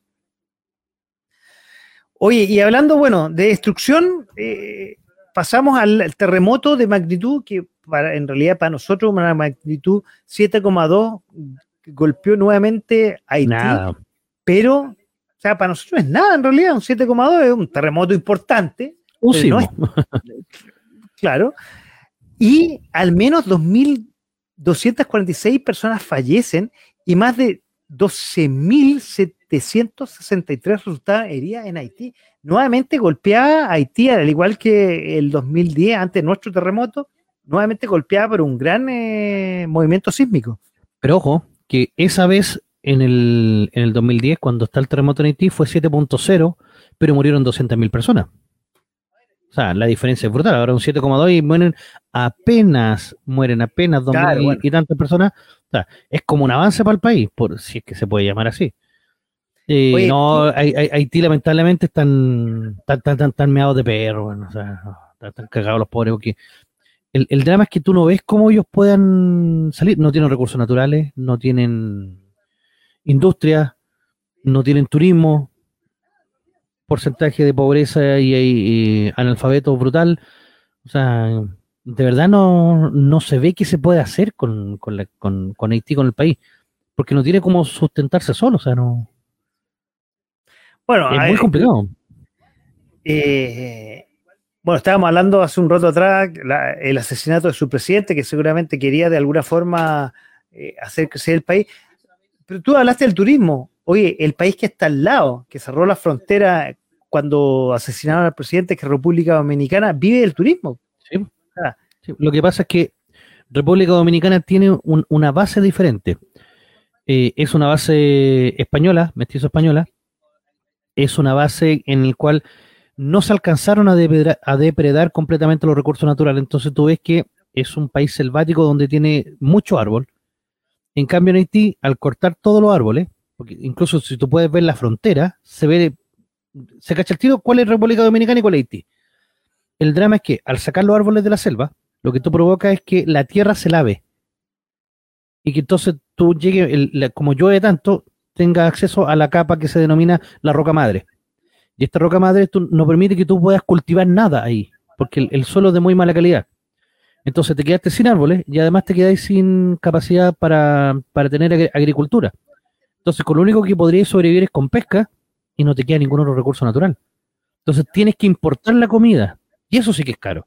Cuando un país tiene que dedicarse a importar comida, no tiene, no tiene por dónde. Y lamentablemente, para hacer turismo, tú tienes que construir edificios, resort, cosas así, con piscina y tenerlos bien abastecidos. Tienes que tener lugares de interés para que la gente quiera ir a visitarlo. Sí, es el drama también. Entonces, imagínate que hasta hace, me parece que como hasta el 2008, 2009, eh, Haití recién terminó de pagar su independencia a Francia. Porque la revolución haitiana fue una revolución de esclavos y ellos se independizaron bajo el gobierno de Napoleón Bonaparte. Pero ellos pactaron un pago que representaba a veces hasta el 30 o 40% del PIB. ¿Y tú crees que Francia dijo, no, yo los voy a perdonar porque son un país pobre? Las pelotas, les siguió cobrando hasta el último día el pago de su deuda. Chuta, qué Entonces, terrible, eh, ¿eh? eso, no tiene, de verdad no tiene, no veo cómo, no, no, no veo por dónde. Porque si te dicen, oye, vámonos a República Dominicana, nos vamos a Haití, no la pensáis dos veces. Claro, no pensáis dos veces.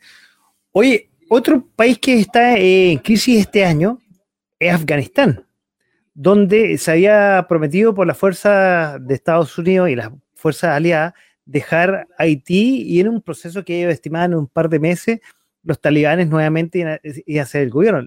Lo que no calcularon es que los talibanes toman el control de eh, la capital de Afganistán, Kabul, eh, casi dos décadas después de que fueron expulsados por los estadounidenses, pero en un par de días.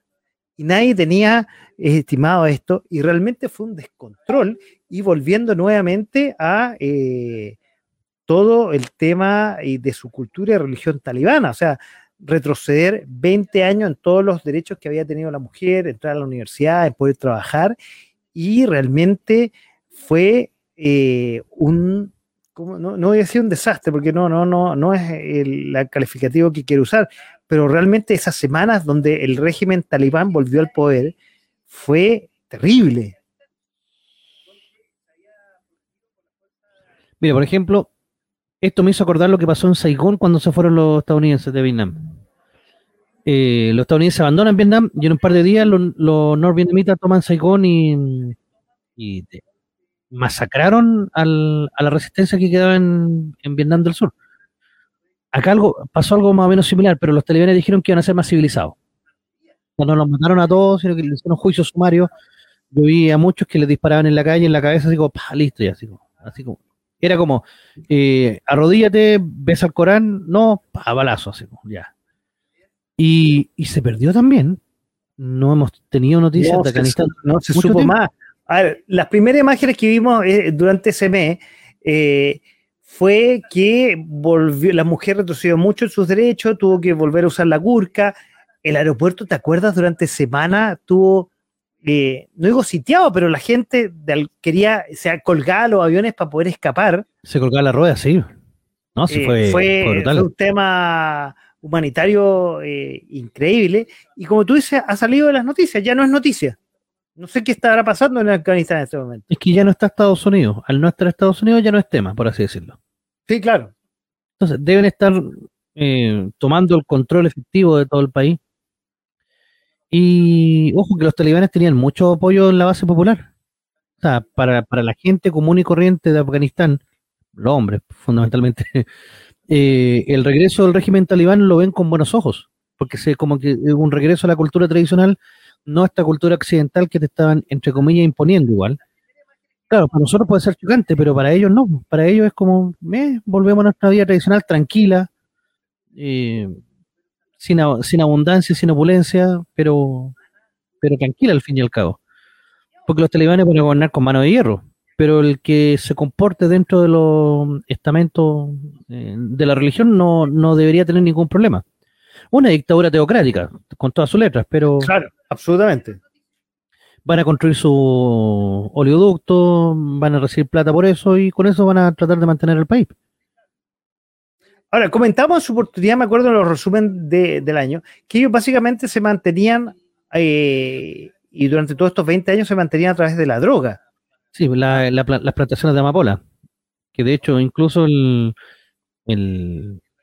la heroína bajó de precio en Estados Unidos, porque llegó tanta con los mismos soldados y el mismo gobierno estadounidense, entre comillas, eh, permitió que floreciera todo este negocio multimillonario que llegó hasta bajar de precio. Entonces ahora no sé cómo la nación los pobres adictos al crack, o sea, a, la heroína, que les va a subir todo.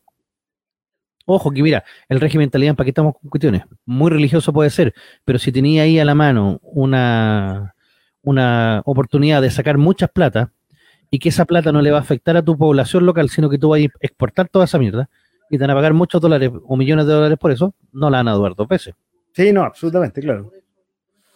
Hoy, para terminar el tema internacional, quiero destacar dos cosas, y, más, que nombrar dos cosas y destacar una. Eh, durante julio y agosto se realizó finalmente los Juegos Olímpicos de Tokio, donde en realidad los representantes chilenos no destacaron ni brillaron en, nada. Excepto pero los Paralímpicos. Eso es decir, después entre agosto y septiembre se eh, tuvo lugar los Paralímpicos, ahí mismo en Tokio. Recordemos que las Olimpiadas, los Juegos Olímpicos no se pudieron realizar en el 2020, se llamaba Tokio 2020, pero se realizó en el 2021 por efecto de la pandemia, y donde estuvo la destacada eh, de muchos atletas paralímpicos, pero en especial Alberto eh, Abarza, que fue eh, que sacó, no me acuerdo cuántas cantidades de medallas, creo que tres medallas, una de esas de oro. Una, una y una. En natación, realmente destacado. Y que fue además el capitán de la Teletón, eh, eh, en esta Teletón que se realizó hace un par de semanas atrás. Sí, ahí sí que ya saben dónde poner la loquita, en los Paralímpicos, que esos son los los que, los que valen. Exactamente. Un aplauso ahí para Alberto Sí, eh, Abarza. primera vez en la historia que Chile sacó una medalla, así que les fue re bien. Oye, quise cortarlo en tema internacional porque nos está quedando 20 minutos para venirnos a Chilito. A Chilito, pasaron muchas cosas en Chilito. Chilito. Pero hablando de deportes, quiero empezar por un tema un poquito más liviano, que algo lo hemos hablado, pero no tanto, que es el, eh, la selección chilena y la roja, y en especial el fenómeno Ben Bereton.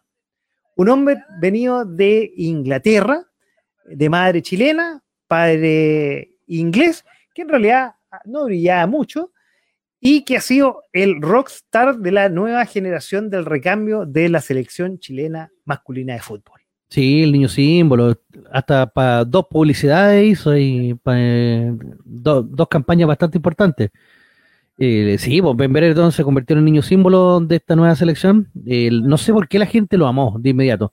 ¿Será porque era gringo? O sea, técnicamente no es gringo, es inglés, pero será porque más encima tiene como cara inocente, no sé, es como extraño él. Y que apenas habla español. Apenas. entonces- Oye, yo siempre me pregunto, ¿y, y el que vino de Estados Unidos que pisó y se fue, ¿estará arrepentido de haberse ido? Yo siempre me pregunto. Yo creo que no, porque lo que le pasó a él fue que vio las condiciones en las, en las cuales entrena Chile. Ojo, que Juan Pinto Durán sigue siendo uno de los mejores centros de entrenamiento. Solamente no supera el centro de entrenamiento de Brasil. Pero el centro de entrenamiento de Juan Pinto Durán, a pesar de todo, con las reformas que le hizo Bielsa y todo, sigue siendo muy, muy buen centro de entrenamiento, pero no se va a comparar a lo, a lo que tenía en Estados Unidos. Entonces él llega acá y empieza a ver esta pobreza franciscana y dice, ¿a dónde mierda me vine a meter? Sáquenme de aquí. Pero no sé si sáquenme en de Latinoamérica. ¿ah? no, no tengo idea. Pero bueno, volvamos a Bereton, que más encima ahora está con el periodo de fichaje que ah, estaba en un equipo que, eh, recuérdame, yo no, no me acuerdo cuál es, de segunda división El de la Liga Blackburn, Inglesa. de la, de la Championship, sí. El Y Blackburn ahora, Rovers. y a- y ahora está negociando ya irse para la Premier League. Es que la está rompiendo, llega como 20 goles en no sé cuántos partidos, en muy pocos partidos. Entonces, si había hecho cuatro goles la temporada anterior, ahora ya más de 20, entonces está eh, va como goleador del torneo y goles de buena factura. Más encima está jugando por Chile, está haciendo goles en Chile también, por la selección chilena. Entonces, no, todo un, todo un fenómeno. Ahora, Oye, ¿Qué nos queda Oye. para Chilito? Chilito que quedó eliminado en octavos de Eso, final de la Copa América que- después que- de dar jugo, literalmente. Eh, ¿Te acordáis del atado el peluquero? sí, claro. Que supuestamente había indisciplina y toda la cuestión. Claro, pues Chile le gana a Bolivia y después empata el resto de sus partidos. Empata con Argentina, con Paraguay y con Uruguay y eso lo dejó el cuarto lugar del grupo.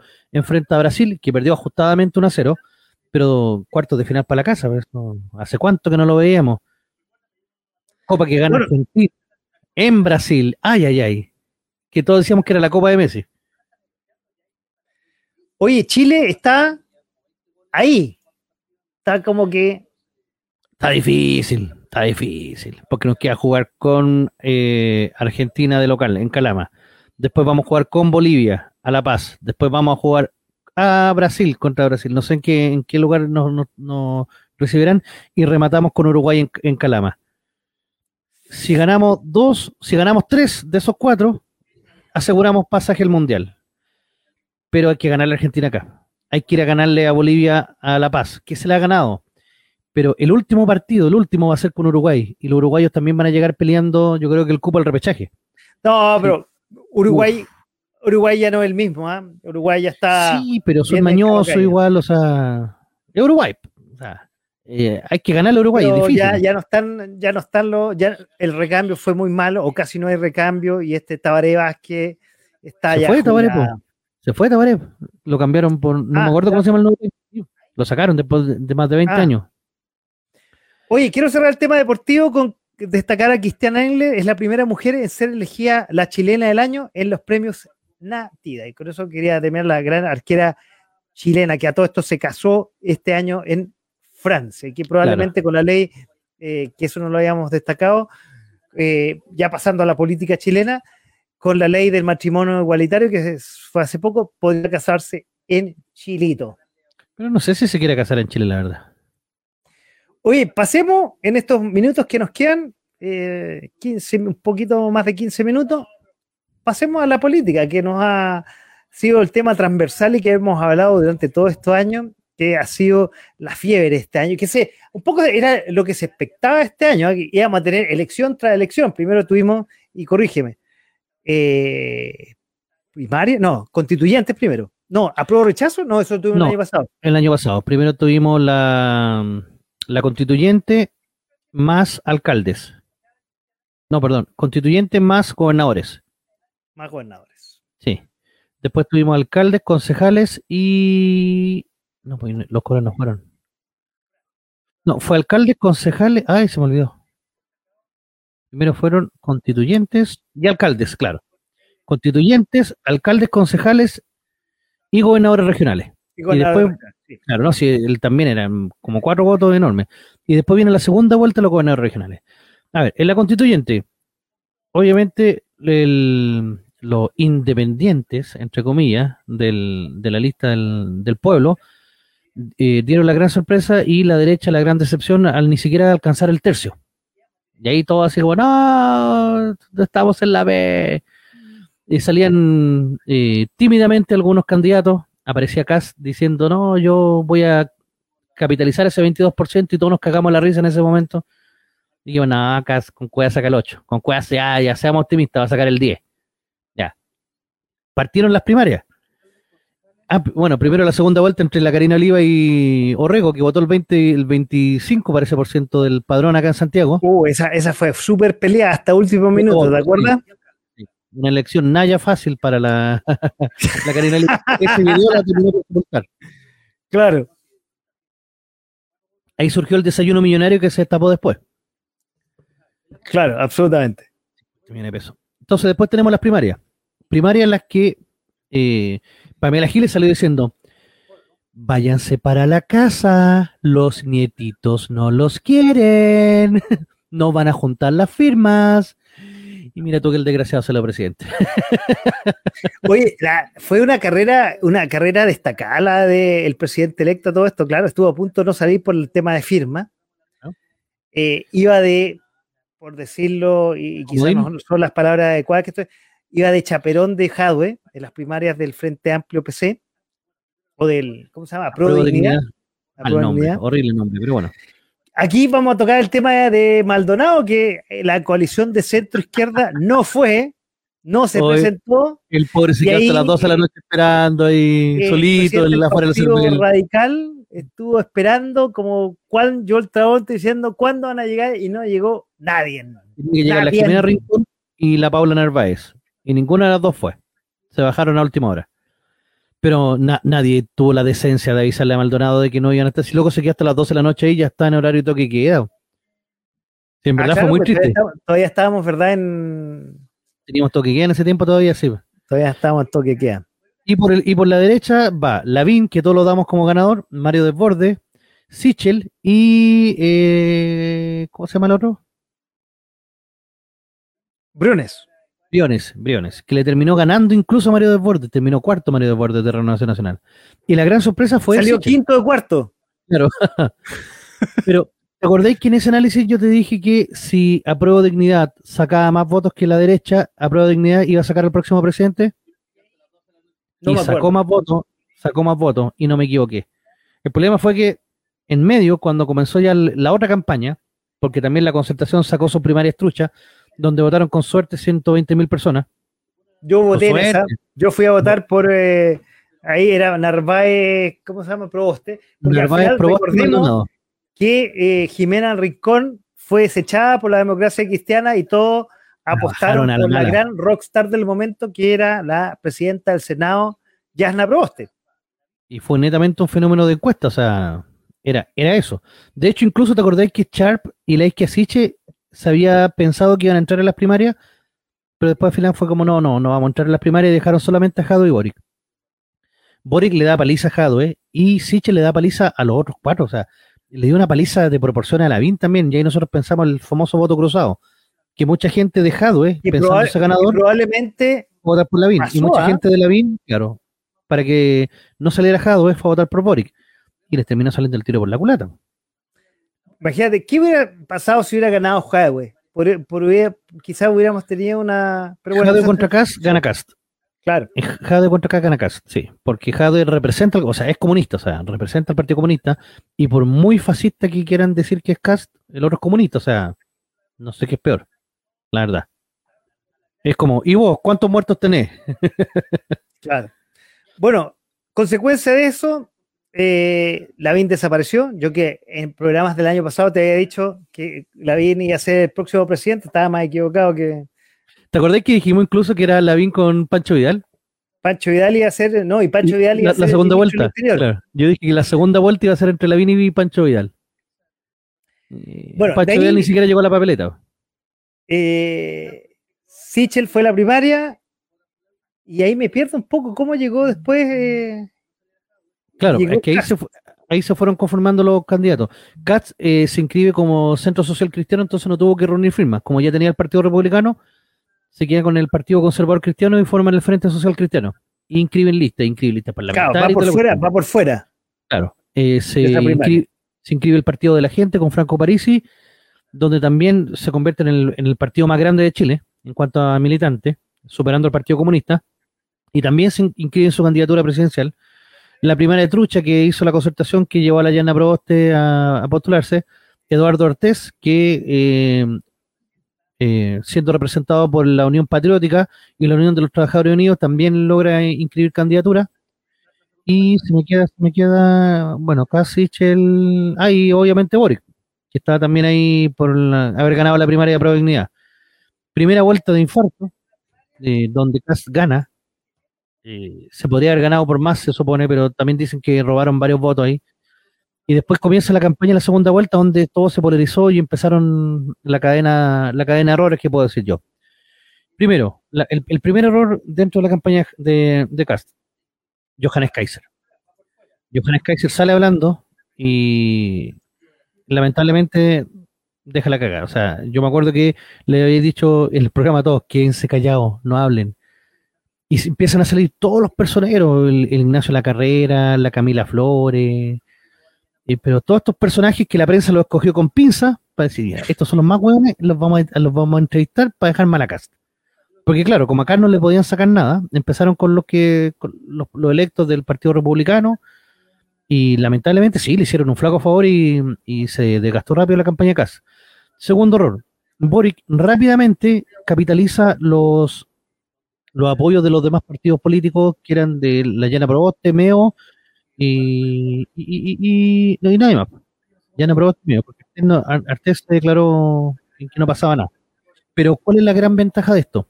Que la ex concertación todavía tenía muchos alcaldes y ellos tienen bases territoriales y esas bases territoriales fueron despreciadas por los candidatos. CAS no tenía base territorial y los pocos municipios que habían quedado en manos de la derecha tampoco se prestaron para hacer la campaña. Fue como un matrimonio por conveniencia, pero muy, muy como, "Mm, ya, sí, te vamos a apoyar. Acuérdate que Sichel estaba en Bichuquén ahí de vacaciones mirando al mar. Y el loco Claro. no, no decía. Entonces, ese fue el segundo, segundo gran error. Eh, Boric se masificó rápidamente por todo, por todo el territorio. El tercer gran error fue que Cast le hizo mucho caso a la antigua derecha y comenzó a centralizar tanto su discurso que empezó hasta a contradecirse con él mismo. Y eso a mucha gente no le pareció. En cambio, Boric fue inteligente, o el comando de Boric fueron, fueron inteligentes, y empezaron a tomar las banderas que había abandonado Cast en la primera vuelta. Seguridad, a pesar de que no le creía a nadie, pero empezó a- eh, con eso. Y le dieron duro a con el tema de la mujer. Y su eh, foco fue la mujer. Habría que ver ahora en la elección un, un desglose de cuánto, cuánto, cómo les fue a, a Boric en- con el voto femenino, pero yo creo que fueron más las mujeres que votaron por Boric que los hombres. Por lo menos en esta Sí. elección. Ah, yo creo, y sin, sin saber, eh, pero me imagino que así debe, debe haber sido, efectivamente. Después tenemos que Cas en los dos debates más importantes, que fue el de la Archi y el de Anatel, al final termina como perdiendo un poco el control al enrostrarle a Boric el tema del, del abuso, y le termina saliendo como el tiro por la culata. Termina criticando a Bachelet porque no se había juntado con él y le entregan bandeja a que Bachelet diera el apoyo y, y- y lo descartara a él. Y por último, en el debate de Anatel se le vio flaco, se le vio débil. Más encima le tira la cuestión del test de la orina y el otro, fast, toma, aquí tengo el, o sea, el, el test de droga, aquí lo tengo. de droga, claro. Y también fue como chan. El golpe fue, fue potente, aunque después Boric se tuvo que empezar a decir de que no se acordaba si le habían ido a ver a la casa no. Chamullo. Pero el golpe efectista tuvo. Amenazó a un, a un periodista, pero ya lo mismo. El golpe efectista ya estuvo dado.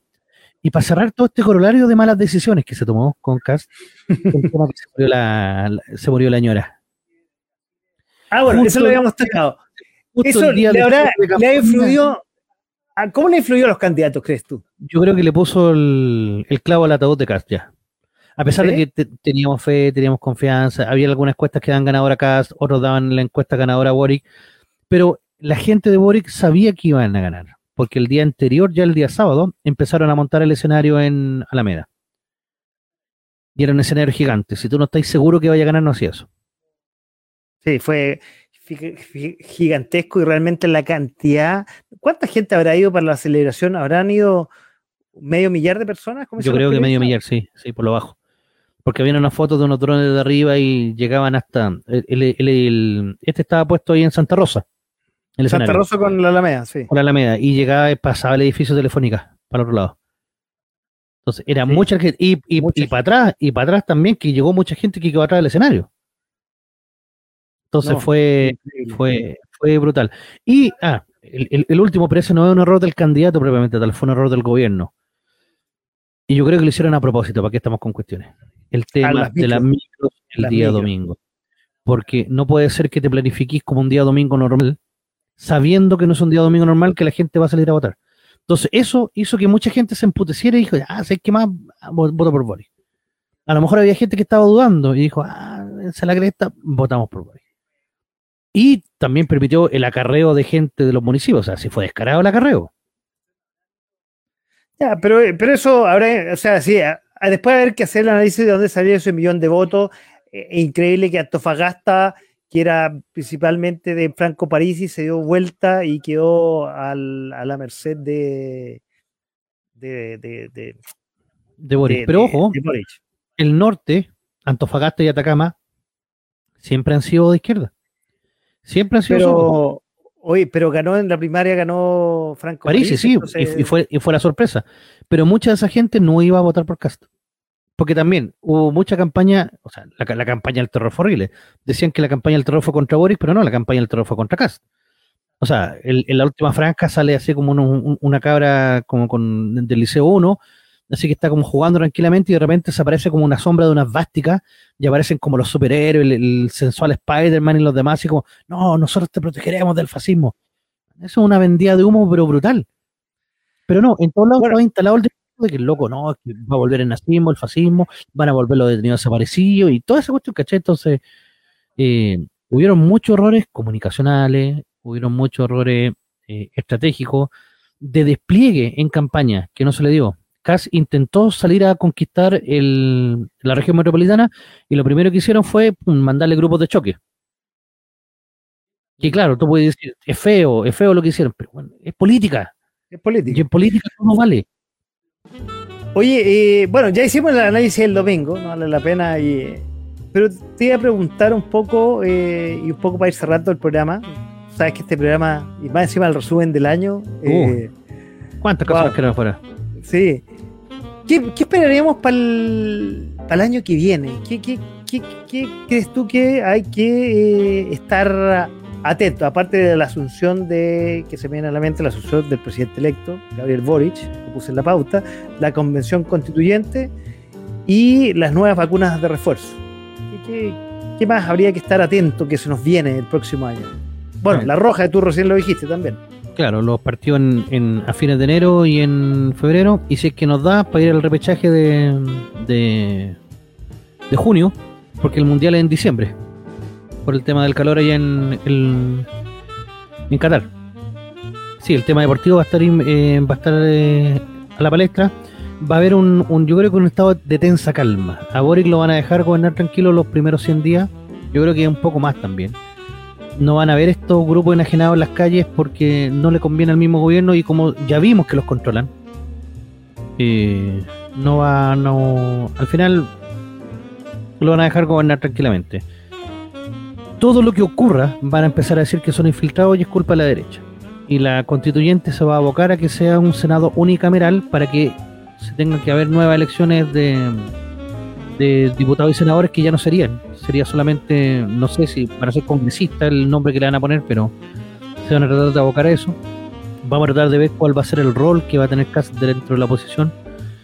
Eh, a, mí, me gustaría que Cast estuviera algo invisible en los primeros meses, porque todos se lo van a checar a él todo lo que ocurra, y que aparezca cuando tenga que aparecer. Cuando la, más o menos a fin de año, cuando la a menos que Boric se empiece a mandar cagar tras cagar, la verdad no creo que, que un gobierno que recién parte comience a mandarse muchas cagas.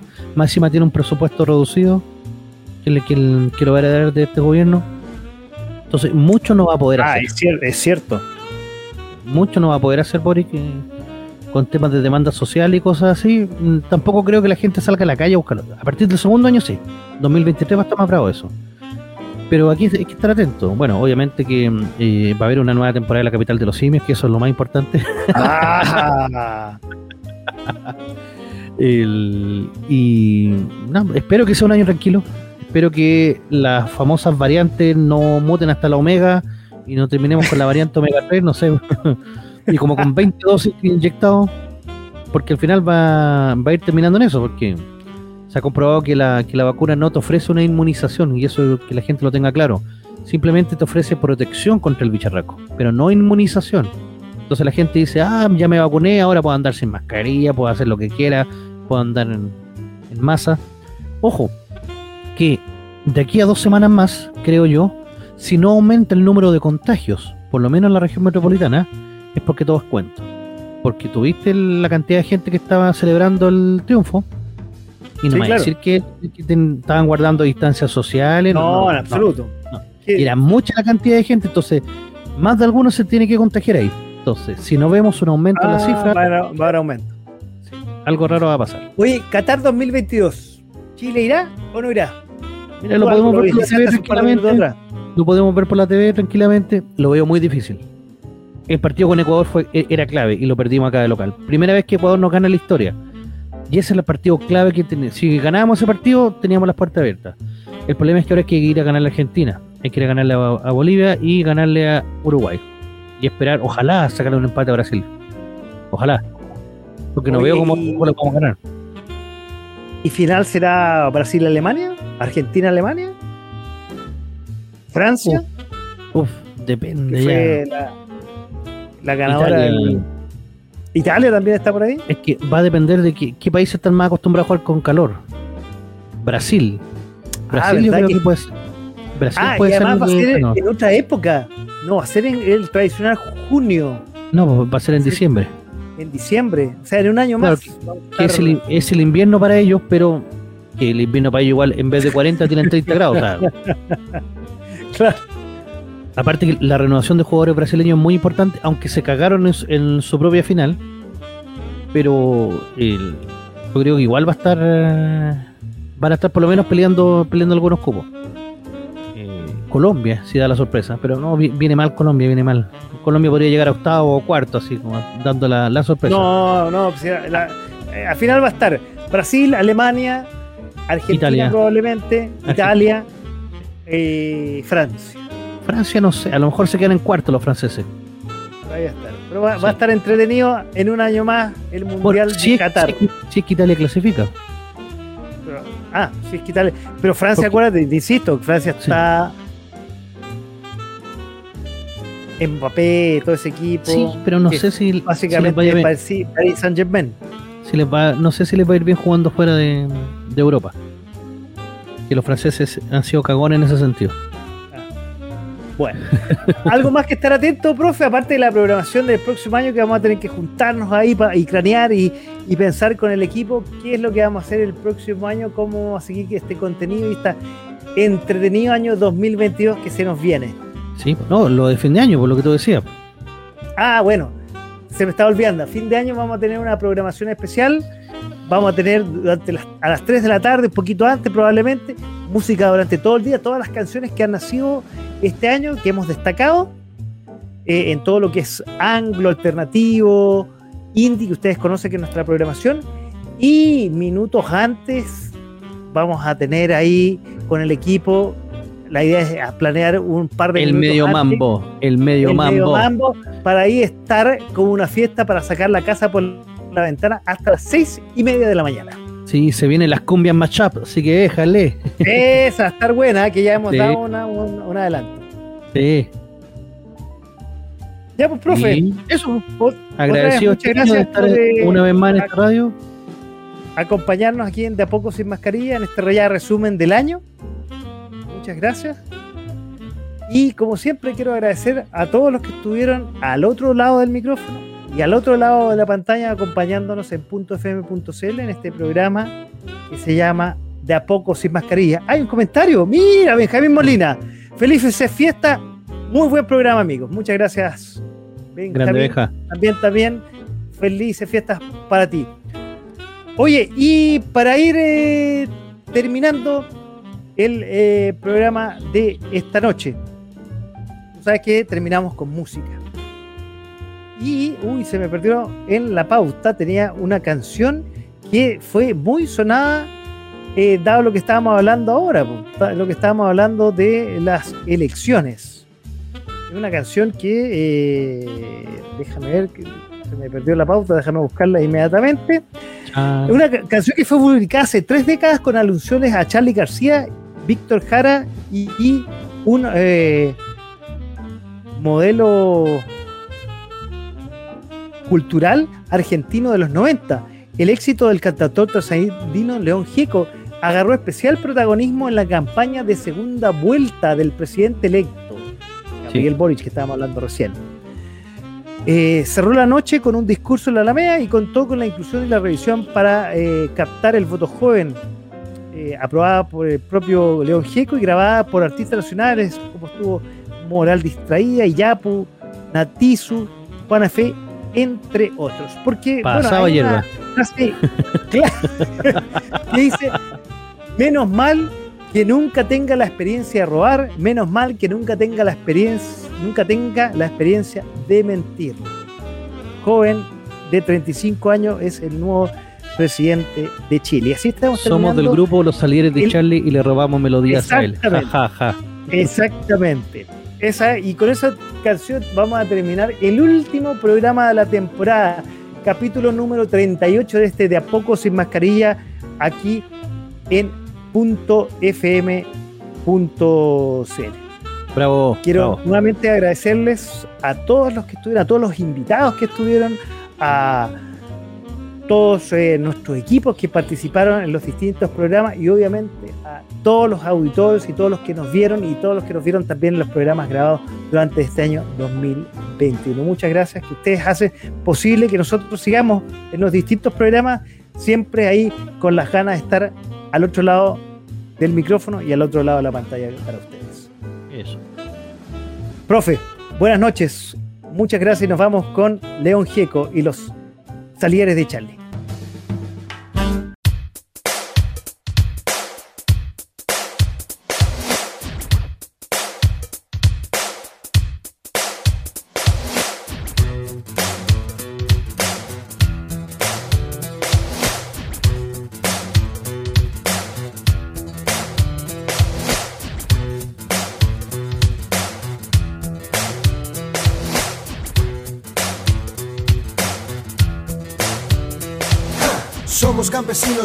Raza del troque, jamás un turista del famoso DM3. Nacimos en el pasto, asado y mucho vino, pero nunca seremos un gordito argentino. Nos gusta la tierra, odiamos la ciudad, mas sabemos que en el polvo no hay oportunidad.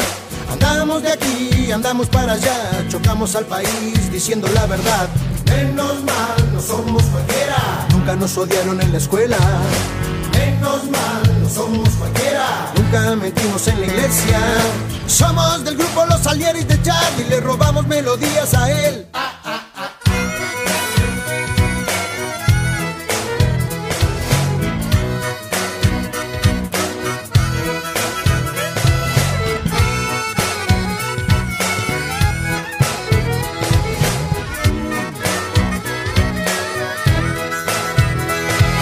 Queremos ya un presidente joven que ame la vida, que enfrente la muerte. La tuya, la mía, de un perro, de un gato, de un árbol, de toda la gente. Compramos el página, leemos a Galeano, cantamos con la negra, escuchamos Víctor Jara. Dice la juventud no tiene para gobernar experiencia suficiente. Menos mal que nunca la tenga. Experiencia de robar. Menos mal que nunca la tenga. Experiencia de mentir. Somos del grupo Los Alieris de Charlie, le robamos melodías a él.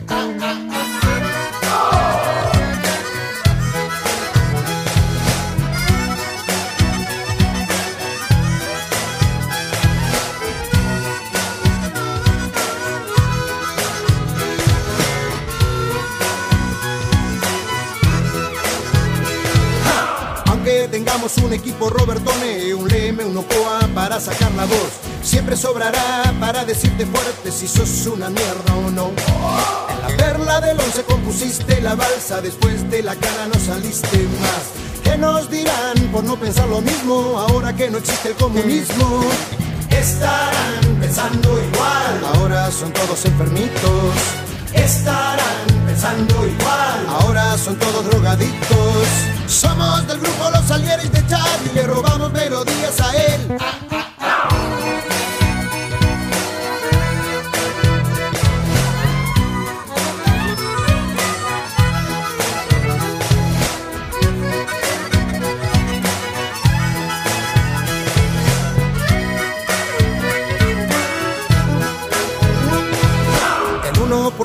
Quiere esto torcer, el 9% tiene el poder.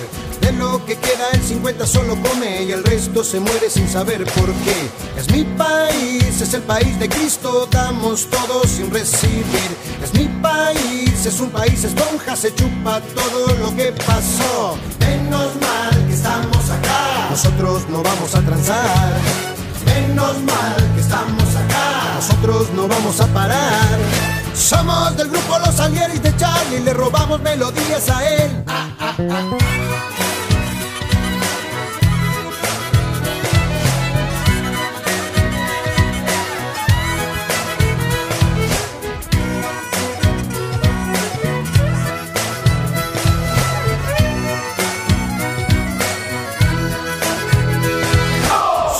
Solos, comemos de la lata, nos gusta el sol del cementerio de Ticara, nos apura el odón, nos apuran los amigos, nos gastan por teléfono pidiendo si tenemos, le damos guita a los basureros, vendemos mucho disco pero somos igual que ellos, ¿qué culpa tenemos si vamos al bar Marraca a tomarnos unos vinos con el borracho que nos canta? Nos gusta Magaldi cantando llámame, siempre mencionamos a Pugliese.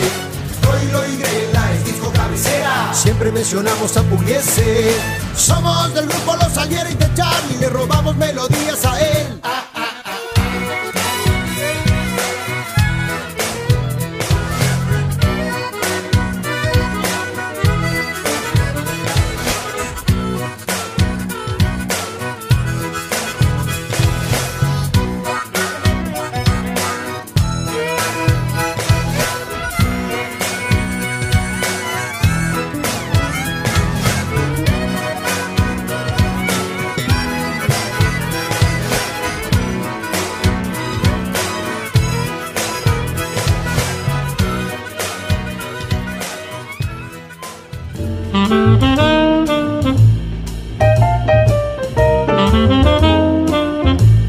a través de .fm.cl.